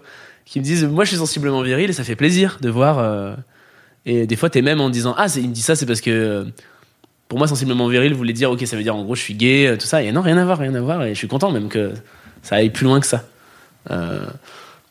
Donc, non, ils sont assez contents de ça, et, du spectacle, parce que finalement, t'en as, tu as ri de tout ça et t'as pas eu l'impression d'avoir, réfléchi ou de, de- de dire j'ai pas dit tu vois à la fin c'est pas et vous? Et Qu'est-ce que vous faites où vous en êtes? Exactement. Mais euh, moi je veille en tout cas dans mon spectacle que ce soit euh, ça, ça critique personne et euh, que ça soit pas un euh, revendicateur dans le sens violent ou énervé. Mm. mais plus toujours cette espèce de subtilité un peu en sous-marin où finalement on va faire réfléchir sans s'en rendre compte. Ouais, T'es vraiment un bien. caméléon, quoi. T'es là en mode, on va parler masculinité. Non, vous venez voir un Non, spectacle on d'humour. va rire, on va parler de la salle de sport, mais Yes. finalement. mais parce que je m'en suis rendu compte après, en fait, c'est quand tu prends du recul sur tes sketchs, euh, en fait, tu dis d'accord, en fait, je parle souvent de ça. euh, parce que c'est ce qui m'intéressait ou ce qui m'interrogeait à cette période-là, euh, et qui m'interroge toujours. C'est pour ça que je joue encore le spectacle, mais c'est souvent du recul comme ça. Moi, j'ai pas, je me dis pas, tiens, je vais dénoncer ça. Mm. Euh, non, T'écris, t'écris, et puis au bout d'un moment, tu fais, attends, il y a un fil conducteur. c'est quand même souvent ça. Bon, bah, ce sera sur les pommes de terre, sur celui-là. T'imagines Est-ce que t'as déjà suivi une thérapie? Non. Ça fait plein d'épisodes à la suite que je parle, Ouais. que je pose la question, Ouais, donc je me dis, euh, Non. Euh, la phrase bateau, ça va être euh, la thérapie, c'est la scène. Ma thérapie, c'est la scène, mais ouais, en fait, c'est un peu ça. C'est j'ai euh, de plus en plus réglé mes problèmes, ne serait-ce que assumer mon homosexualité. Euh, avant, je pense que je- le mot homosexualité, je faisais euh, homosexualité euh, sur scène, parce que je crois que je l'ai dit une fois le mot homosexualité et euh, et euh, j'avais vraiment, ouais, en fait, c'était euh, c'était vraiment un boulot à faire et le fait de le répéter, de le jouer et de le redire et de le redire et de le re-redire, je suis de plus en plus fort à le dire et de plus en plus euh, de moins en moins rouge quand je le disais, de moins en moins. Ouais, c'était un peu une, une erreur de ma part, hein, mais euh, comme si j'avais honte ou comme si j'avais. euh, il fallait vraiment que que, je, que que ça que ça se travaille, que ça évolue et que je m'assume, même en tant que mec ou tout ça. Et donc du coup, le spectacle aide euh, à mort. Écrivez des spectacles. Non seulement les gens payent pour venir vous voir. Alors que le psy, c'est toi qui le paye. Exactement. Et en plus, il y a plein de monde. Astuce. Astuce. Non, mais il y a plein de. plein- on parle d'humoristes, mais euh, qui règlent leurs problèmes sur scène. Moi, je pense à Blanche Gardin aussi, qui dit euh, la phrase super qui dit Merci à ma psy de me laisser assez de névrose pour pouvoir en en parler sur scène et en même temps me les soigner pour, pouvoir, pour que je puisse monter sur scène pour les dire. C'est un euh, équilibre. euh, un équi- avec juste la psy équilibre, de voilà. Blanche Gardin, je pense Ouais. que c'était là. Ok, on va prendre un café, c'est parti. Faut trouver ça. la bonne. Tout en me ligne. disant Hum, J'en ai encore pour bien 10 ans. chouette. chouette, chouette, chouette. Donc, ouais, non, ça ça m'a ça m'a aidé, ouais. Parce que de l'autre côté, j'ai reçu il y a pas longtemps euh, Mathieu Longat, donc Oui. euh, qui avait fait Bonjour Tristesse et qui est sur scène là, avec son premier one man show. Yes. Et lui, il disait en gros, je sais que j'ai des névroses et j'ai peur d'aller voir un psy parce que j'ai peur qu'il me les soigne et que je puisse plus faire de l'art. Tu vois, pour lui, Mhm. c'est pas par l'art qui se guérit entre guillemets, mais il a peur que s'il va trop bien, parce Ouais. qu'en plus lui, il est plutôt énervé hein, dans son personnage, c'est colère et euh, dénoncer la politique et tout. Et du coup, il est un peu en mode, bah si je suis heureux, je sais pas si je peux être artiste parce que S'il est apaisé. mon art, c'est pas d'être heureux quoi. ça marchera plus. Et bah mo- moi j'ai un peu réglé mes problèmes donc autour de l'homosexualité, euh, on va dire personnelle ou même de ma manière de m'assumer euh, sur ce spectacle. Donc j'étais un peu dans ce cas de figure quand j'ai commencé à réécrire des nouveaux sketchs en me disant est-ce que j'ai encore des choses à dire sur ce thème? Qu'est-ce qui me gratte? Qu'est-ce qui Moi je parle toujours de voilà qu'est-ce qui me gratte? Ça veut dire que ça m'énerve pas. C'est ce qui gratte, ce qui agace, parce que c'est des petits euh, cliquets sur lesquels tu peux appuyer et qui vont faire rire euh, tout en restant euh, très peu engagé. C'est pas mon humour, euh, voilà, et très peu, très peu énervé. Je suis pas, je suis pas quelqu'un de très énervé. Non, t'es là, t'es souriant et tout, Ouais, t'as les yeux qui brillent, t'as pas l'air énervé. C'est peut-être une erreur, mais en tout cas, je, je suis. euh, Bah, c'est voilà, je- ça sera un sketch d'ailleurs sur le fait que je m'insurge très peu. tu sais, mais je ne peux pas te laisser dire ça. ça, je sais pas faire ça. Y a pas des trucs genre t'as pas un truc qui t'énerve quoi? Enfin, Bah- ça peut être une attitude, tu vois, c'est pas forcément Oui. un thème euh, de société. Oui, mais ça, ah, euh. mais bien sûr, mais les petits trucs qui m'agacent, mais il y en a plein. Non, mais qui t'énerve. Qui Genre, m'énerve vraiment. T'es en colère et t'as pas envie de rire, tu vois. Genre, non, parce que colère. ça va m'énerver. Au moment où ça va monter, je vais soit passer à autre chose, soit me fermer, soit retourner dans mon monde merveilleux de, de, de, de bisounours, euh, regarder des, dessins- des dessins animés et tout ira bien. C'est, je suis très, euh, mais justement, c'est, c'est un truc à, à parler, c'est intéressant. J'ai peut-être, j'ai peut-être beaucoup de, beaucoup de hier, mais euh, tu vois, en ce moment, c'est un peu la mode. Euh, je pense sur les réseaux sociaux, tu sais, des vidéos hyper sensibilisatrices, même euh, très dures des fois, hein, sur. Mm. euh, sur que ça soit euh, ouais ou euh, que ça soit sur les, les, les migrants des, des contextes sociopolitiques très durs euh, des personnes euh, des personnes handicapées qui vont expliquer que c'était très dur leur parcours tout ça et c'est c'est quelque chose qui vont alors, je suis peut-être trop sensible mais ça va me déprimer au point que je dis la vie c'est nul quoi et, et donc je suis peut-être euh, je, je fais la réaction inverse qui est un peu de c'est pas que ça n'existe pas c'est que je sais que ça existe si je veux mais on va euh, T'as pas envie de passer deux on heures va à mettre un à quel suite avec point- des avocats et des bananes et tout ira Ah, mieux Tellement beau sweet. Je suis très jalouse bah, merci c'est euh, on peut pas dire la marque si on peut Si on peut. on c'est est pas Holo Ok. O-L-O-W Je mettrai un lien dans la description, mais peut-être j'aurais acheté le dernier avant Ouais, vous. On ne sait tu pas. peux, tu peux. Donc du coup, c'est un peu ça, ce que tu me disais, c'est le, le côté euh, qui m'énerve beaucoup. Il y a juste un truc, bah, pour le coup, ça va être vraiment sur la ma- féminin, masculin, mais c'est des choses comme des erreurs que même moi je faisais euh, et je m'étais heurté à ça. D'ailleurs, à Mademoiselle, on avait fait un one match show il y a très longtemps et j'avais dit ah moi j'ai plus un humour féminin et, on et quelqu'un Mademoiselle m'avait dit mais ça veut dire quoi? J'étais genre ah oui c'est vrai parce que et du coup j'avais appris. On apprend tous les jours, c'est ça qui est génial. On apprend, on, on bouge, on, on réfléchit, on, on écrit, on change des choses. Et tu vois, juste hier, je regardais, c'était euh, euh, Guillaume Canet qui dit, euh, il parlait des petits mouchoirs, et il y a le personnage dans le premier film de Benoît Magi- Ma- Magimel qui tombe amoureux de son pote François Cluzet. Yes. Alors qu'il est, il est avec une femme et tout ça. Et il dit, c'était intéressant parce que, bon, sachant que Benoît Magimel, à la base, c'est quand même son personnage est assez masculin. J'étais genre, ça veut dire quoi ça? C'est masculin, donc du coup, c'est hyper bizarre qu'il tombe amoureux d'un mec parce qu'il est quand même assez masculin. Et ça, ça m'a agacé en mode. Donc j'essaye de faire. C'est des tout. Voilà, je pense que c'est plutôt ça qui m'agace, mais parce qu'on est toujours agacé quand on maîtrise à peu près le sujet et qu'on Mm. a appris peut-être aussi. euh, je pourrais pas dire. euh, je pourrais m'insurger sur des trucs politiques, mais euh, soit pour moi c'est tous des menteurs, soit il y a un côté où oh, je passerai mon temps à être énervé, quoi. Comme certaines Bah, personnes. T'en parleras à Mathieu Longal, Ouais, du coup, ouais, qui ouais. est très souvent énervé. Donc voilà, ça va plutôt être ça sur des choses, sur des trucs qui sont pas, qui, qui sont pas inclusifs ou sur des choses, des petits, qui finalement sont très sous-jacents. Et ça va passer à une heure de grande écoute et on va se dire, euh, ah ouais, euh, ouais, ou des, ou des- membres de ma, famille qui vont faire, ah elle c'est une vraie, ça se voit, ah elle c'est une vraie fille. hein. C'est une vraie fille, c'est une chippie, c'est une vraie fille. Et je suis genre, ah Tu vois, t'as envie de dire, oula, j'ai pas le temps pour un débat. Et en même temps, si je dis rien, c'est terrible parce que je, je participe à ça. Et du coup, tu débats? Du coup, tu fais, ah, tu montres ton mécontentement sans euh, vous donner de leçons, parce que je trouve que c'est le pire. En fait, ça change Oui, encore si tu moins viens les. dire, euh, t'as tort de dire Ah, ça. ça, la personne sera encore plus fermée. Du coup, tu, est-ce que tu, Je juste- valide pas. Maintenant, je commence à dire même certains trucs où je fais ah. Donc, des- sauf que des fois, tu sais que tu pètes l'ambiance. hein. ah oui, Et ah pour bah, euh, et moi tu qui sais, en tant que jeune femme féministe, je suis habituée à niquer toutes les soirées. casse l'ambiance. Ah oui. Et du coup, moi sachant qu'il y a une partie de moi qui est quand même le roi de la fête et qui veut surtout pas mettre mal à l'aise les gens, euh, qui veut surtout pas que tout le monde s'amuse passe un bon moment, euh, bah ces deux parties se- s'opposent et ça me donne un bon sujet de sketch que c'est en train de me dire là en fait. finalement. Ok. Je pourrais jouer ces deux parties de personnalité euh, qui Qui disent s'oppose. euh, ouais le côté je peux pas laisser dire ça et en même temps eh allez on boit des verres ça serait con de casser le rythme. On est bien, on est détendu. Ouais mais c'est terrible. Terrible. La grande astuce que Fab m'a apprise, euh, encore une fois, je lui rends puisqu'il n'est pas là, c'est euh, de juste demander. Quand quelqu'un dit un truc de genre un cliché ou une blague qui repose sur un cliché ou une discrimination, c'est de juste lui dire, lui demander de t'expliquer et de dire en fait j'ai pas compris pourquoi t'as dit ça ou qu'est-ce que ça veut dire, tu vois, genre ah ouais ça veut dire quoi une vraie fille, mais en Ouais. pas en mode, En mode- euh, ah je vais te piéger, Non, mais tu en joues mode vraiment. ingénu, tu vois. Ah génial. Genre si quelqu'un te dit une blague raciste, je sais pas, euh, genre euh, ah bah je sais pas, euh, les noirs ils courent vite, tu vois, t'es là, Tu- je comprends pas pourquoi c'est drôle. Et t'essayes, tu vois la personne essayer de finir par dire c'est drôle parce que... les noirs ils courent plus vite et t'es là ah bon les noirs ils courent plus vite? Et l'autre il fait ah putain. et ça peut être long avant que la personne se rende compte que peut-être t'avais compris pourquoi c'est censé être drôle mais que tu voulais juste montrer que peut-être c'est pas drôle. Mais génial. il faut mais je pense que avec ta bonne tête en plus tu Merci. sais genre on te donnerait le bon Dieu sans confession, tu peux vraiment faire ah, j'ai J'adore. pas, j'ai pas compris Ouais. pourquoi t'as dit ça. Genre, comment ça Explique-moi. Et après Et en ça- plus de là, c'est la personne qui fait Eh bah, euh, eh bah voilà oui. Et t'es Mais là, quoi bon. Et tu vois, t'as Ah. rien dit, quoi. T'as donné aucune Ah, leçon. T'as même pas donné d'opinion. T'es juste, en fait, si tu pousses les gens. à- Et en même temps, c'est même pas méchant parce que des fois, les gens n'y ont juste jamais réfléchi. Mais comme toi, quand t'as Oui. dit que t'avais un humour assez féminin, et t'as dit ça veut ça. dire quoi T'étais là. peut tous apprendre, exactement. Astuce. Ah oui, non, mais c'est vraiment ça. Bah d'ailleurs, euh, une personne, mademoiselle, qui m'a dit ça veut dire elle m'a pas agressé, elle m'a juste dit ça, je- ça, ça veut dire quoi, quoi? Enfin, ça. Et tu dis non, mais plus fin, plus. Bon, bah voilà, elle m'a dit que t'as un humour plus fin, plus subtil, mais pas forcément. L'attribue pas forcément aux hommes ou aux femmes, et tu fais ah ouais Hein, c'est malin. Ah, c'est malin. Donc oui, partir du principe, c'est vrai que quand il y a des combats comme ça où euh, c'est ce que j'essaye de faire et c'est malheureusement ce qui se passe pas sur les réseaux, c'est que souvent les personnes ont raison et tout le monde est bête et on apprend la vie aux gens parce Oui. qu'ils ont tort, parce que nous on est les meilleurs, on a la vérité. Ouh là là. Et en fait, et ça, Ça je trouve que c'est hein. ouais exactement. Et c'est chaud parce que c'est la, la pire des façons d'apprendre quelque chose. Enfin, ça, ça se transmet, ça se transmettra pas.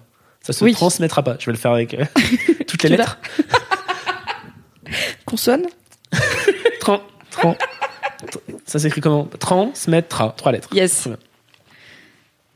C'est l'heure de la grande question. Est-ce que t'es prêt? Oui Comment va ta bite? Comment va ma bite? Alors, euh, physiquement très bien, Bravo. mais mentalement, moralement, on est sur, euh, on est sur, euh, on est. alors c'est parti. oui. non non, là pour le coup, je- j'en parle pas sur scène de ma bite, c'est vrai. Petit exclu pour vous, les abonnés. Non non, c'est qu'on est sur une, on est sur une croisée des chemins. Bah ouais, parce qu'en fait, il y a un côté où euh, t'as des fantasmes, tu commences à avoir, euh, tu commences à en réaliser certains, et donc tu sais pas si, en fait, les fantasmes c'est mieux de les réaliser ou pas les réaliser, tu vois. Hmm, parce que c'est pas aussi bien. que Ouais, parce que des fois c'est bien, des fois ça l'est pas. Des fois c'est bien parce que c'est très rare. Si tu rends le fantasme euh, quotidien, bah, j'ai l'impression que ça, voilà. Et donc du coup il y a un peu un côté où euh, ma bite des fois est un peu lassée quoi. Voilà, comment va ma bite Elle est bien, mais elle est un peu. euh, Je veux des nouveaux trucs et en même temps non, j'aime bien, j'aime bien, la... j'aime bien comme d'hab. Ah ouais, mais qu'est-ce que tu veux? Eh ben débrouille-toi. Voilà. Ça dépend. Elle a une voix très bizarre. Elle est très peu comme ça. Ma bite s'insurge pour le coup. Ma bite s'insurge Elle a des opinions. Ouais. Ok. Non, euh, oui. et auquel tu t'y attends pas, mais pourtant c'est tout ce que t'aimes d'habitude. Ouais, mais non. Voilà. Donc, Ok. euh, Donc on est. Si on sort de la métaphore, ok, pour en parler clairement. C'est rare de parler, genre, clairement juste de la vie avec un pénis. Donc, est-ce qu'on est sur un bail où parfois tu bandes pas ah, quand t'es censé bander? Parce que c'est un peu comme ça que je lis le côté, genre, Ah. bah, t'aimes bien d'habitude, bah pas aujourd'hui. non, non, c'est, c'est, non, non, j'ai toujours bandé parce que physiquement elle va, c'est ce que je te dis. Ok. Mais euh, en fait, il y a du, il y a, il y a, y a la bande de base, le bandage, la bandation, La bandaison, la bandaison, la bande, l'érection de base. c'est ça Voilà. le mot. Il y a l'érection de base euh, consensuelle, tranquille, machin, et il y a euh, l'érection où, euh, où, tu vas voir, euh, voir l'éjaculation magique, et tu fais ah waouh là waouh. Hmm. Et comme maintenant, enfin, je, je, je fais du sexe depuis maintenant, ça va faire bien, bien, peut-être pas 10 ans, ouais, si, bien 10 ans.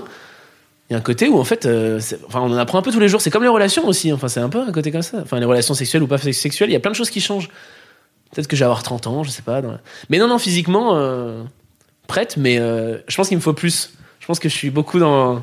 Je suis beau... je- C'est pour ça que je te parlais de fantasme et tout. Je peux pas être juste dans le dans le physique, euh, dans le Dans le mécanique. Ouais, dans le, mécanique, exactement. Dans le mécanique. Ok.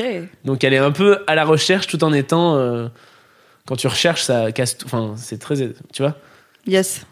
Je vois. Ouais, ça doit être compliqué. Genre, Non, non les fantasmes peuvent pas devenir une banalité. Sinon, Ouais. c'est pas un fantasme. Mais oui. Mais sauf que quand t'es. Tu sais, il y a un côté un peu quand t'es euh, quand t'es jeune, quand t'es ado, tu peux pas avoir toutes les images que tu veux. Il y a un peu un côté un peu interdit, donc c'est toujours un peu un côté quand t'arrives à ce Graal ou à, ou à aller dans certains lieux, tout ça, t'es genre waouh machin. Mais après, quand t'es adulte, euh, voilà, vacciné, euh, tu vis dans ton appart tranquille, tu peux faire ce que tu veux. Du coup, euh, c'est comme si, c'est comme quand t'as envie de manger un burger et, euh, et que tu vois une fois au McDo avec euh, tes potes, t'es comme un dingue. Mais Ouais. quand t'habites en face d'un McDo et que t'es adulte, tu dis, au début, tu te dis bah ça y est, t'arrives à la fac, je, bah, je peux me faire un McDo tous les jours. Ouais, mais au final, euh, Bah, très vite, tu regrettes. exactement. Tu regardes, et t'as d'environ 4 jours, t'es pas bien. t'es pas bien et t'as perdu le, la magie qui appartenait au McDo. T'as enlevé au McDo sa magie, c'est Ouais. ce que tu dis. Voilà, donc t'as- t'as dit que tu vas avoir 30 ans? Ouais, je vais avoir tu- 30 ans. Tu dois avoir à peu près mon âge. Du coup, est-ce que t'as grandi avec du porno facilement accessible euh, En gros, Non. est-ce que t'avais internet euh, Non, j'avais pas internet, j'avais j'ai- un milieu assez modeste donc mon meilleur pote avait internet mais mon meilleur pote, j'allais chez lui et en fait comme euh, son pote bossait son son pote, son père travaillait à EDF, l'ordi était allumé toute la nuit. Donc j'attendais que mon pote s'endorme, j'allais dans le bureau et je regardais des photos. Pas porno, je suis pas trop team porno. Ok. Ouais. Et, un- et un porno, euh, c'est-à-dire qu'il faut que j'a- j'atteigne un, un stade de photos ou d'excitation assez élevé ou, d- ou d'images pour aller à dire allez maintenant porno. Mais tout de suite un porno comme ça, je vais être choqué. Oh Ouais, exactement. Quoi. Et les meilleurs pornos pour moi, c'est les mises en scène. Je crois que j'aime beaucoup. Euh, c'est les mises en scène. C'est le ah bonjour, ah, peut-être pas forcément le plombier, mais c'est euh, très. euh, on raconte, on va raconter des trucs et c'est ah tiens ah bon bah je vais enlever mon t-shirt. ah, euh. mais si Ok. c'est euh, mécanique, euh, non, il y a plus personne. là. Si c'est juste genre les meilleurs moments de la vidéo euh, mis à la les suite. gros euh, plans, les trucs, non non non non non non, je, je suis pas. Mais ça, Je suis peut-être. est-ce que du coup t'as trouvé du Finalement, je suis pas un romantique. Moi, je me branle sur l'intro, voilà. Ils ont encore leur Je me pantalon. branle sur le bonjour. Mais est-ce que t'as trouvé des pornos où c'est pas trop mal joué? Parce que je me dis, en plus t'es comédien, ça doit être compliqué de s'enlever de la tête que ah putain Euh, il sur non, parce que cabotine. Oui.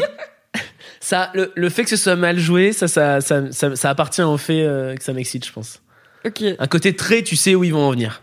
Oui genre on sait. Alors qu'un film où ils jouent hyper bien et un film que je connais pas et que ça commence à monter, tout ça, je vais peut-être être un peu euh, dans un truc. Non, mais non, je suis pas là pour ça. Ou arrêtez. arrêtez, qu'est-ce que vous faites? Arrêtez-vous. Une ellipse, s'il vous plaît. Je ne veux pas avoir d'érection aujourd'hui. Ouais, voilà. ouais, ouais, c'est un peu ça. C'est un peu non, c'est pas, c'est pas le lieu ni l'endroit, comme on dit. Ok. ce qui veut dire la même chose. Mais... Euh, et euh, ouais, non, non, le fait que mais plus c'est mal joué, plus, enfin, c'est pas que ça me fait rire, mais euh, des fois quand c'est vraiment mal joué, ça, ça peut me faire rire. Euh, j'ai rencontré un type et après il m'a dit en fait je suis acteur porno et du coup j'ai tapé son pseudo et je, je le connaissais dans la vraie vie et je l'ai vu dans et j'étais genre oh là là mais qu'est-ce que ça en rajoute? Ça ça m'a fait rire. Ça ça m'a vraiment et d'ailleurs je me suis pas d'ailleurs ça m'a pas excité quoi c'était euh, voilà. Mais et ça va vraiment dépendre des mecs aussi T'as des mecs qui vont jouer très mal, ça va vraiment faire partie du truc, et t'en as des, des tonnes, et tu vas faire oulala, ou même qui vont essayer de. Tu vas faire oulala. En fait, toi, c'est le. Je sais pas, c'est au feeling, euh, c'est au. Non, mais c'est ça, t'es un romantique. T'as des coups de cœur. T'as des yeux, même t'as des gens, des mecs qui vont parler, ça peut m'exciter, ils vont juste me parler dans la rue, et d'autres pas du tout, et on va être dans des situations plus euh, excitantes, mais ça va pas forcément plus m'exciter. Ok. Si je demande pour le porno, c'est parce que euh, du coup, je pense qu'il y a beaucoup de gens de nos âges et, et plus jeunes qui ont eu une, dont la première vision de la sexualité c'était par le porno et nous savons tous et toutes, mais ça va mieux en le disant que le porno c'est pas la vraie vie, Ouais. que ces vrai. gens sont des professionnels qui font parfois des trucs. euh, bien Acrobatique. Ouais, acrobatique. Voilà. On peut, on peut pas leur enlever. Ah bah ça taffe, ça taffe. Écoute, Hein, a de la- tu pousses à la salle, oui clairement. Et euh, du coup, je voulais savoir si toi, ça t'avait peut-être coloré ta vision de Ah. ce que pouvait être la sexualité en plus entre deux hommes, qui est encore moins représentée euh, dans Oui. les cours de SVT, on va dire. hein. Oui, c'est vrai. Et du coup, est-ce que à ta première fois, tu savais à peu près où tu foutais les pieds ou c'était très euh, Un scandale ma première fois. Ah ouais Ah oui, un scandale. C'est un. Peut-être qu'un jour j'en ferai un sketch. euh, Je pense que j'ai dû utiliser trois capotes que je n'ai jamais, euh, sans, sans aller au bout, sans aller à Mm. l'orgasme. euh, Un nul, enfin non, non, terrible. Donc t'avais des, des capotes vides et propres, donc finalement qui jonchaient le sol avec les emballages. euh, euh, non, nul, nul, nul. J'ai mis très longtemps à comprendre comment ça fonctionnait. Euh, non mais vraiment, bah, pour le coup. Mais je me suis pas dit tiens, je vais aller voir sur internet parce que je pense que ça me dégoûtait trop ou que Mm.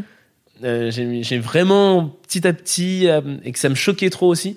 Et je pense que même avec le recul, j'ai été trop jeune euh, dans un lit nu, prêt à faire des trucs. C'était encore trop. je sais pas, je devais avoir ouais, 20 ans, 21. Ok. Mais pour moi, c'était encore, j'étais encore trop enfant. C'était encore. Tu sais, t'en as, tu sens, ils sont motivés par un désir. allez, on enlève les fringues, un truc, on sait pas où on en est là, on, on se retrouve là et puis on y va. Et moi, c'était, je pense, euh, bon, faut faire parce qu'on en est là, euh, peut-être, euh, tout ça. Mais un peu, oula, non, en fait, euh, je suis pas, je suis pas prêt, ou ah, ça me dégoûte, ou ah, c'est- on a, on j'ai vraiment appris au fur et à mesure, quoi. Et ça t'a pris combien de temps du coup avant d'être à un niveau où tu te considères à l'aise Je pense que j'ai pas fini parce que ça va dépendre, ça dépend des gens, ça, Hmm. ça dépend des situations, ça dépend. tu vois, même avec mon, mon copain, à des moments, c'est pas. Enfin, tu sais, moi, je suis beaucoup dans, dans la tête parce que j'ai pensé à des trucs, tout ça. Des moments, ça va être nul et des moments, ça va être ouf, quoi. mais que- sur euh, un acte qui peut être le même quoi. Exactement. juste le mood qui va Exactement. changer. Ah ouais. Le mood, le lieu, le savoir que je. Ouais, et puis. euh, Ouais, enfin, c'est. La lune. Moi, je suis très cyclique. le fait que tu te sentes bien, bah, pour le coup, que tu sois allé à la salle ou pas, que machin, que. Enfin, euh, c'est nul, hein, des, des trucs à la con comme ça. euh, et ça peut vraiment. Euh, Et à des moments, ça, la magie opère, et des moments, non, quoi. Et puis des moments où bah, la magie opère pas et tu te fouettes, t'es- ah, c'est nul et tout. Et des moments où la magie opère pas, tu t'en fiches. Et c'est ce qui fait que c'est bien. Je pense qu'il faut. Enfin. Oui, ça parle beaucoup dans ma tête. ouais. Il y a beaucoup de- Il y a- ça turbine, ça turbine. Ça tu remets, c'est que ça ramène là-dedans, hein Dans la tête, je parle de la tête, je parle de la tête. oui, oui, oui. Sinon- Garde, restez avec Donc nous. euh, ouais, il y a pas eu un côté hyper frontal et euh, même encore. euh, vois, j'ai fait l'émission Crac Crac avec Monsieur Poulpe et on présentait, c'était le téléachat, on présentait des, des produits, euh, des sex toys et quelqu'un est venu euh, les, euh, les utiliser. Et, et moi j'avais dit, je ne regarderai pas ce qui se passe, pas parce que c'est dégoûtant, parce que c'est ouais, pour moi c'est à une heure en plein après-midi, c'est pas le c'est pas le moment, c'est pas le Je suis lieu. pas dans le mood quoi. Ouais, exactement. En fait, il y a Non, un côté coup, où Je, je vais le dire, j'ai jamais regardé Crac Crac de ma vie. Euh, Il y a une meuf qui est venue s'insérer des sextoys dans le vagin. Ouais, d'habitude c'était une meuf et moi c'était un homme qui s'est fait gonfler le- la bite, qui a mis un gonfleur de bite. Et j'étais à un mètre de cette C'est personne. quoi un gonfleur de bite C'est euh, une... je pensais genre être à peu près au point, tu vois, mais là je suis ah, je là. crois que c'est un- Qu'est-ce que ouais, c'est c'est un- une pompe à bite. une machine, souvent c'est les les pompes, stripteaseurs qui utilisent ça parce qu'ils vont pas bander. euh, Ouais, oui. Et donc du coup tu mets ça, t'actionnes, ça aspire l'air, du coup ça fait, ça congestionne. Hmm. Et après si tu veux garder l'érection, normalement tu mets soit un, un élastique autour euh, à la base du sexe, je pense, enfin pour que ça tienne, sinon après ça. Oui, bah, sinon ça et se on, ou dégonfle. alors en tout cas voilà exactement et après c'est parti t'as as un sexe turgescent Ok, et du coup tu voulais pas voir ce monsieur euh, ouais mais pas ouais parce se que faire gonfler la tub comme ça à 14h12 exactement à 14h Ok. avec monsieur Poulpe à côté de moi et du coup c'était très drôle parce que du coup je regarde, je regarde constamment la caméra en me tenant l'oreille comme si c'était une oreillette en disant alors qu'est-ce que vous voyez J'irai voir, ça a l'air Cocasse. très marrant. Ok, je connaissais les l'équivalent pour les vulves, mais je m'étais jamais dit on pourrait aussi en faire pour les pénis. ah on peut il y a des gonfleurs de vulve Ouais. Ah, Mais c'est pas je- ultra répandu comme truc. ouais parce que vois, bah je vois genre, pas ça doit être une, une sacrée C'est machine une genre de coupelle sacrée que machine tu ouais mets sur la vulve et ça fait un appel d'air en fait, Ouais, ça voilà. fait du vide. Bah, c'est le même système, je pense. exactement Et après, bon, il y a moins de. Je veux dire, le sexe, euh, le pénis. Gonfler un pénis, tu vois tout de suite l'idée de, ok, un gros pénis c'est mieux qu'un pénis moins gros et tout dans l'imaginaire euh, bien collectif. sûr Bon, euh, personne n'est là en mode il vaut mieux avoir une grosse chatte, tu vois, c'est pas un truc qui existe, mais il y a des gens dont hein. c'est oui voilà, il y a des gens dont c'est le kink, euh, il y a des Ouais. gens que et puis Ouais. apparemment euh, du coup t'es plus sensible parce qu'il y a un afflux sanguin et tout, Peut-être. mais c'est pas aussi répandu que les rabbits ou les vibros ou les Ouais, tu vois, ça reste assez niche, je pense. Ok. comme, euh, Ah, donc tu, et, mais- et tu connaissais pas le. Mais je connaissais pas le gonfleur. Le gonfleur bite. J'adore ce podcast de la culture. T'as les, les, tu sais, les pinces tétons, c'est pareil. C'est des trucs, en fait, c'est un peu un appel d'air. C'est comme des grosses ventouses. Tu mets ça sur les Mm. tétons. Et du coup, ça fait gonfler, ça fait gonfler tes tétons. Quand t'enlèves, c'est un peu, c'est plus gonflé. Ok. Enfin, ils sont, c'est plus pointu. Ou... Donc euh, les stripteaseurs qui ont les tétons qui pointent un gros paquet ne sont peut-être pas 100% honnêtes avec leur clientèle. Beaucoup d'appels d'air, il y a eu. Beaucoup d'appels d'air. On peut pas leur enlever. Vous le saurez la prochaine fois que vous irez au Chip and Dale. Ouais. Il y a voilà, il faut pas croire tout ce que vous Bande de coquins. Les coquinous. Les coquinous, là. Coquinette, coquinou. Je- Coquinounettes, tout le à monde. fait. Coquinounette. Oui. Voilà. C'est non genré pour moi, coquinou, tu sais, c'est vrai? C'est mixte. Bon, on a bien causé. Ouais. Je pense que je vais te poser ma dernière question, sauf si il y a un sujet dont tu voulais parler et qu'on n'a pas abordé peut-être. Euh, alors écoute, non. Non, non, on a parlé flamme cuche, on a parlé. Appel d'air. euh, Non, non, tu- Striptease, ouais. striptease, non, c'était. euh, Non, c'était juste le. Ouais, moi, j'ai. Il y a un... le mot euh, cisgenre que j'app- j'apprends, j'a- je suis dans l'apprentissage de ça. Ok. Euh, tu vois, vraiment, de, pour pouvoir l'utiliser, euh, pour pouvoir le comprendre, oui, enfin, je sais pas. Mais vraiment, le, j'ai envie de le faire entrer dans mon vocabulaire, en fait, parce que pour moi, ça a vraiment euh, ouvert un champ des possibles et je me disais, Mhm. ah, c'est bien. euh. Donc, redis-moi un peu ce que c'est. Alors, cisgenre, ça veut dire que tu corresponds au genre, qu'on t'a attribué à la naissance. Voilà. Euh, en gros, c'est l'inverse de transgenre. Donc, les personnes transgenres à la naissance, on a vu leur appareil génital et on a dit, bah t'es un garçon ou t'es une fille. Oui. Et en grandissant, ces personnes se sont rendues compte que non, généralement elles sont l'inverse. Euh, parfois elles peuvent être non binaires, donc ne pas s'assigner à un Et genre euh, binaire. Ouais. Mais euh, la plupart du temps, ça va être quelqu'un qui est né avec un pénis et qui dit en fait je suis une femme ou l'inverse. C'est pour ça qu'on disait au début que tous les hommes n'ont pas de pénis et que à la, Exactement. à Oui, oui, la bien question qu'est-ce que c'est être un homme répondre Ouais. c'est avoir un pénis. C'est un petit peu ça, enfin ça exclut du coup euh, Pas mal de personnes. les personnes, euh, les hommes trans. Et du Mais- coup, cisgenre, c'est juste ça. En fait, le terme, il existe aussi pour éviter de dire euh, il y a les transgenres et les personnes normales, tu vois. Parce que c'est pas anormal, c'est pas dans la norme, dans le Oui. sens c'est pas la majorité. Majorité. Mais euh, c'est aussi pour avoir un mot qui définit, voilà, tu corresponds. La majorité des gens correspondent au genre qu'on leur a attribué à la naissance. Ce qui veut pas dire qu'elles vont pas faire un chemin de réflexion sur ce genre comme euh, tu le fais, comme je le Ex- fais. Et et bien tout. c'est là, et ben c'est là, c'est là où le bas blesse. C'est là où je m'interroge, c'est que du coup, comment ça correspond Ça veut dire quoi correspondre à son genre? Bah, c'est la grande question. Ça Après, veut dire la so- euh, tout ce que me donne la société euh, en me disant. Non, ça veut pas dire que, ok, euh, t'as décidé de, que tous les caractères virils et masculins te correspondent. Et voilà. Ça veut dire que, je pense que c'est juste, mais en fait, c'est un peu comme être homosexuel ou hétérosexuel, tu le sais, tu vois, tu le sens. Ouais. C'est une souffrance. C'est comme si demain tout le monde t'appelait madame et parlait toi au féminin. Ouais. Ça te ferait chelou, alors qu'en vrai, ça change rien à ta vie. Parce que, en fait, tu, ton genre, c'est masculin. Et c'est pas un truc qui est Ah, mais ça, tu vois, si scientifiquement ça me 100% ferait- expliqué, Ouais, tu vois. Il y a des, il y a des études où apparemment il y a une partie des personnes trans qui ont un développement cérébral différent qui pourrait expliquer genre très concrètement, très physiquement pourquoi il y a donc ça s'appelle une dysphorie de genre Ouais. quand tu as un rapport à ton genre qui ne correspond pas à celui qu'on t'a assigné Euh, et ça crée beaucoup de souffrance et en gros la transition est un remède finalement à cette dysphorie de genre puisque c'est le moyen le plus simple d'être épanoui et de ne plus souffrir c'est de de ressembler au genre que tu as dans ta tête.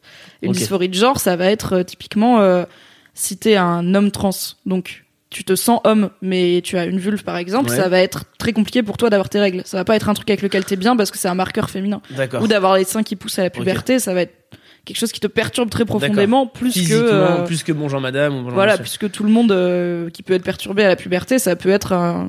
Bah, il y a beaucoup de suicides chez les personnes trans et tout parce que c'est très très douloureux d'avoir un corps où dans ta tête t'es là, c'est pas le corps que je suis censé avoir. Mais c'est très dur à comprendre. Non, non, c'est Quand génial. tu le ressens pas. Oui, bien sûr, oui. Même Non, moi là, je te dis ce que j'ai lu. Oui, tout à fait. Mais tu de parles de physiquement, et, je- et du coup, ça me. Dis pas que la réponse me va mieux, mais ça, ça donne une- un éclairage plus que, euh, tu vois. Parce que moi, par exemple, tu vois, quand j'étais enfant, j'écrivais des histoires euh, dont j'étais le héros, mais c'était une fille qui parlait. C'était toujours une narratrice, en fait. Et euh, c'est ce que j'aimais dans les chars de poule, parce que les chars de poule, c'était toujours jeu, mais ça pouvait être un homme, une femme, euh, enfin un enfant, une enfante. Enfin, ouais. une infante l'ai. espagnole, elle là, voilà, on sait pas pourquoi. n'importe quoi. Non mais voilà, et donc, du coup c'est pour ça que tu me demandais si on pouvait parler. Enfin à un moment quand tu m'as dit on va faire un podcast sur la masculinité, il y avait juste cette, cette notion que j'avais envie d'aborder de ce côté. Jusqu'à quel point tu dis je suis pas en accord Est-ce que c'est juste les modèles qui sont autour de moi en disant euh, ah ça ça m'attire ou j'ai envie d'en être ou euh, Bah ça peut être. Après ça, peut être. euh, c'est aussi un, chemin, n'est-ce pas Ouais. T'as un mec comme Bilal Hassani qui est venu dans le podcast. Il a une présentation sociale qui est souvent très féminine, même pas juste efféminée, mais enfin je veux dire si tu sais pas, tu peux le prendre pour une femme, mais il se genre pas au féminin et pour lui c'est clair qu'il est un homme homosexuel, tu vois. Et en fait ça peut être comme ça toute sa vie, ça peut osciller vers peut-être ouais. une transition plus tard ou pas, mais tu peux euh, et de l'autre côté, tu peux avoir des personnes trans qui sont euh, beaucoup moins euh, à l'aise avec le fait de mettre des marqueurs féminins, tu vois, c'est un oui. chemin. Et Oui. tu peux, pendant 20 ans, dire en fait, euh, je suis euh, un mec efféminé, et 20 ans après, dire en fait, je suis une femme. Et euh, bah, tu parlais tout à l'heure de RuPaul's Drag Mm. Race, qui est une émission que j'aime bien. Donc, c'est des hommes qui font du drag, donc qui se, qui se déguisent en femmes, Oui. euh, mais de façon ultra bien faite. Enfin, moi, chaque épisode, je suis là, what the fuck, comment ils sont plus bonnes que Ouais. moi, qu'est-ce qui se passe? Enfin, ah non mais c'est un boulot de dingue. Ouais, et il y en a plusieurs qui finissent par transitionner vers le genre féminin. Et en fait euh, le fait de faire du drag c'était aussi un chemin vers accepter cette identité féminine. Donc c'est ça aussi c'est que c'est pas le genre est pas ancré dans le marbre. Oui. Et oui c'est pas t'es comme ça ou t'es comme ci. Oui. mais c'était euh, ouais ouais c'est ça que j'avais envie de comprendre. Voilà voilà. Bah merci. J'espère ne pas avoir dire de, de bêtises euh, corrigez-moi dans les commentaires si j'ai fait des oui approximations mais bienveillant si vous corrigez. Bienveillant toujours. Même la communauté du boys club est très très chouette. Très très bien. bienveillante. Bah bonjour. Et merci de m'avoir écouté hein. c'était Ouais, c'est cool. vrai. je pense que les gens seront très contents. Ouais. je t'enverrai le best euh, le best des commentaires. Ah ouais ça, ça serait avec plaisir. Yes. toujours sur est-ce qu'on m'aime est-ce qu'on m'aime? On va faut arrêter mais avec oui ça. on t'aime. Dites à Alex que vous l'aimez dans non les non commentaires. non non pire. Le, le mendiant de l'amour Ça va, c'est moi qui fais la charité pour toi. Du coup. Je vais passer le chapeau. terrible non non non non Mettez des soyez pouces. détachés soyez détachés moi j'ai apprécié pas tout mais il mérite de vivre Ce n'était pas le pire moment de ma vie d'écouter cet homme. Voilà. Et du coup, ma dernière question Oui. que je pose à chaque invité, c'est est-ce que tu as une idée de mec réel ou fictif euh, qui représente pour toi une vision positive de la masculinité? Ouais j'ai réfléchi un peu à cette question Mhm. Et euh, moi, je pense à deux personnes. À deux mecs réels ou fictifs. Non, je pense à Ezra Miller. Yes. Parce que bon, il est magnifique, mais ça serait non, ça c'est pas le premier argument. Non, non, en Mais fait, il y a un côté très, euh, il y a un côté très queer, et j'ai découvert mais des photos de lui avec des looks magnifiques, euh, ni masculin ni féminin, euh, sur des tapis rouges, donc sur des, des représentations de euh, enfin du cinéma. On va présenter des avant-premières. C'est un peu les mecs en costard, les filles en robe que- à paillettes. Les filles qui sont, les mecs qui sont tout le temps en pingouin là. Exactement. Et là, euh, des choses très étranges et tout. Et en fait, euh, bon, j'ai compris que c'était pas finalement son vrai compte, c'était un fan club. Donc il y avait beaucoup de photos de lui. T'as envoyé des DM, t'étais là. non, non, non. Ah, je sais même pas, je sais même pas. Et, euh, et vraiment, du coup, ça, et ouais, ça m'a, ça m'a fasciné et ça m'a, je suis pas très fan dans l'âme ou j'ai pas suivi vraiment en disant.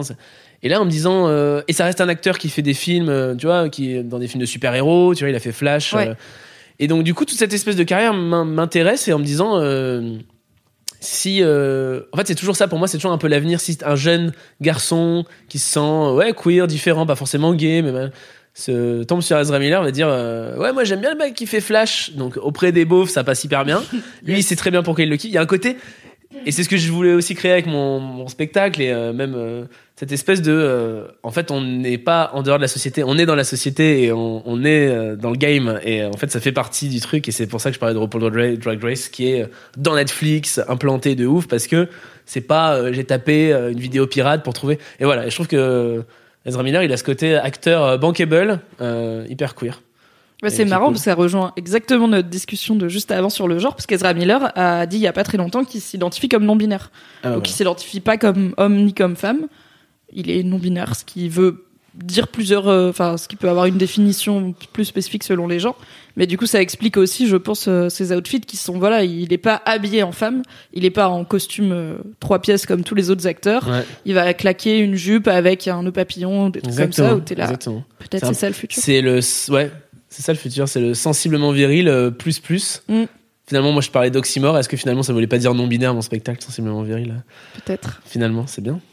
Et euh, Baptiste Le Caplin parce qu'il y a une espèce de d'humour et de fragilité euh, qui est hyper masculine, euh, qui est hyper qui, si, on comment dire si on doit aller dans les stéréotypes, l'humour euh, fait par des hommes va être très euh, posé, ancré, bam bam bam bam bam bam bam, bam euh, des énergies très très directrices. Et l'humour fait par des femmes, mais ça ne veut pas dire que c'est euh, ça va pas être parce que c'est des femmes. voilà, exactement. Tu vois, Noël Robin, un humour, on va dire, dans les clichés, très euh, ma- masculin, dans le sens où c'est, Oui. euh, voilà, je te parle de. Donc c'est pas pas forcément les bons mots, masculin, féminin, vous m'excuserez. Et, euh, et fait par des femmes, ça va être plus enlevé, plus pas forcément hystérique, mais ouais, une voix plus aiguë, plus un côté, un, un énervement un peu volubile. euh, et je trouve que ça, Baptiste Le Caplin est, a son énergie de jeu qui est comme ça. Et du coup, il y a un côté hyper.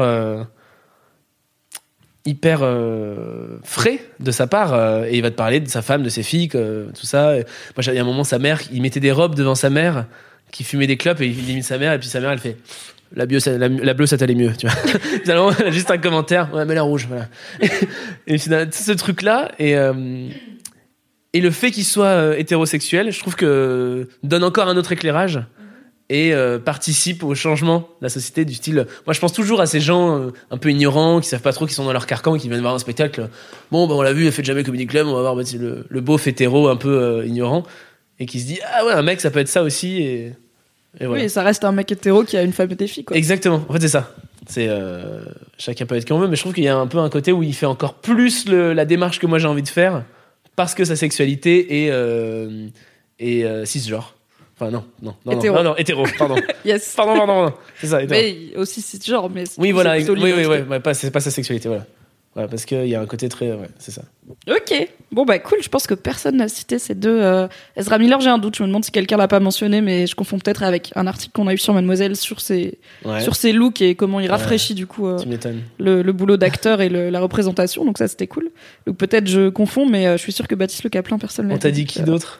Oh, il y a eu pas mal de trucs. Il y a eu des personnages de fiction, des mecs de Dragon Ouais. Ball Z, par exemple, des trucs comme ça. Ah ouais Il y a eu euh, pas mal de. Il y a eu David Bowie. Ouais. Euh, Je crois que c'était Bilal Hassani qui a dit David Bowie d'ailleurs. Yves Saint Laurent. Mhm. Euh, là récemment, il y a eu Zidane deux fois.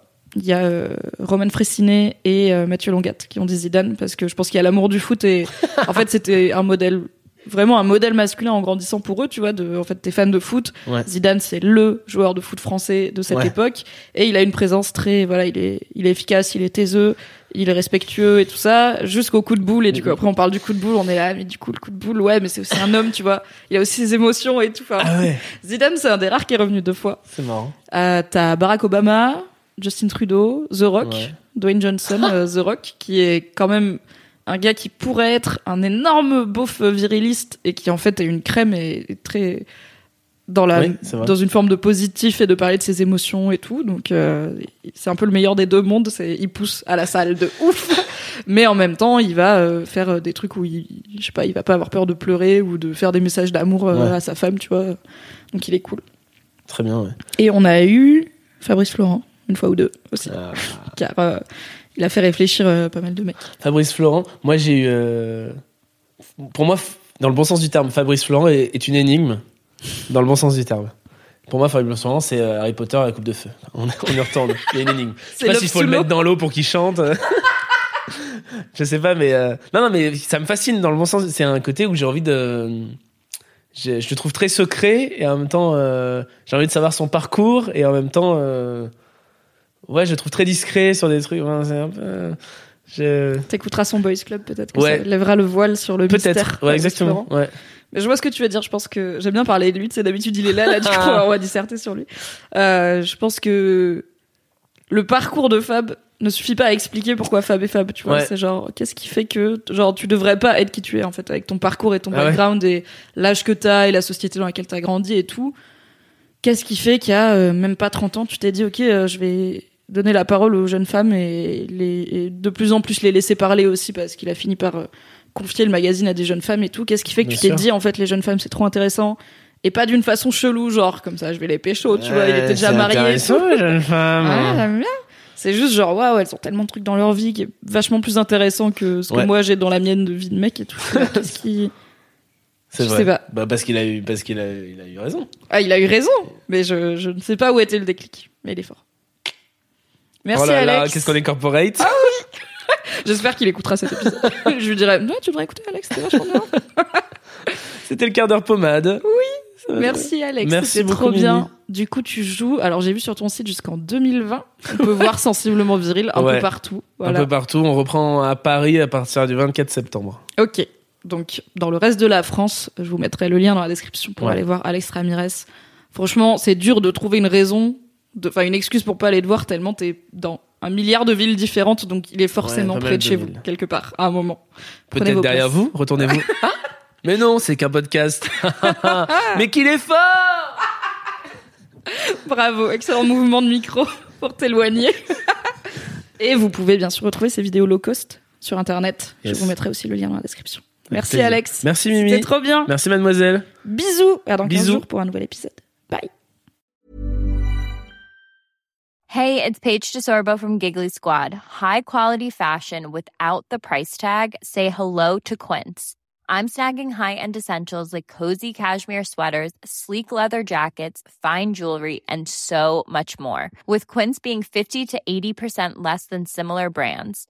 And they partner with factories that prioritize safe, ethical, and responsible manufacturing. I love that. Luxury quality within reach. Go to quince.com slash style to get free shipping and 365 day returns on your next order. Quince.com slash style.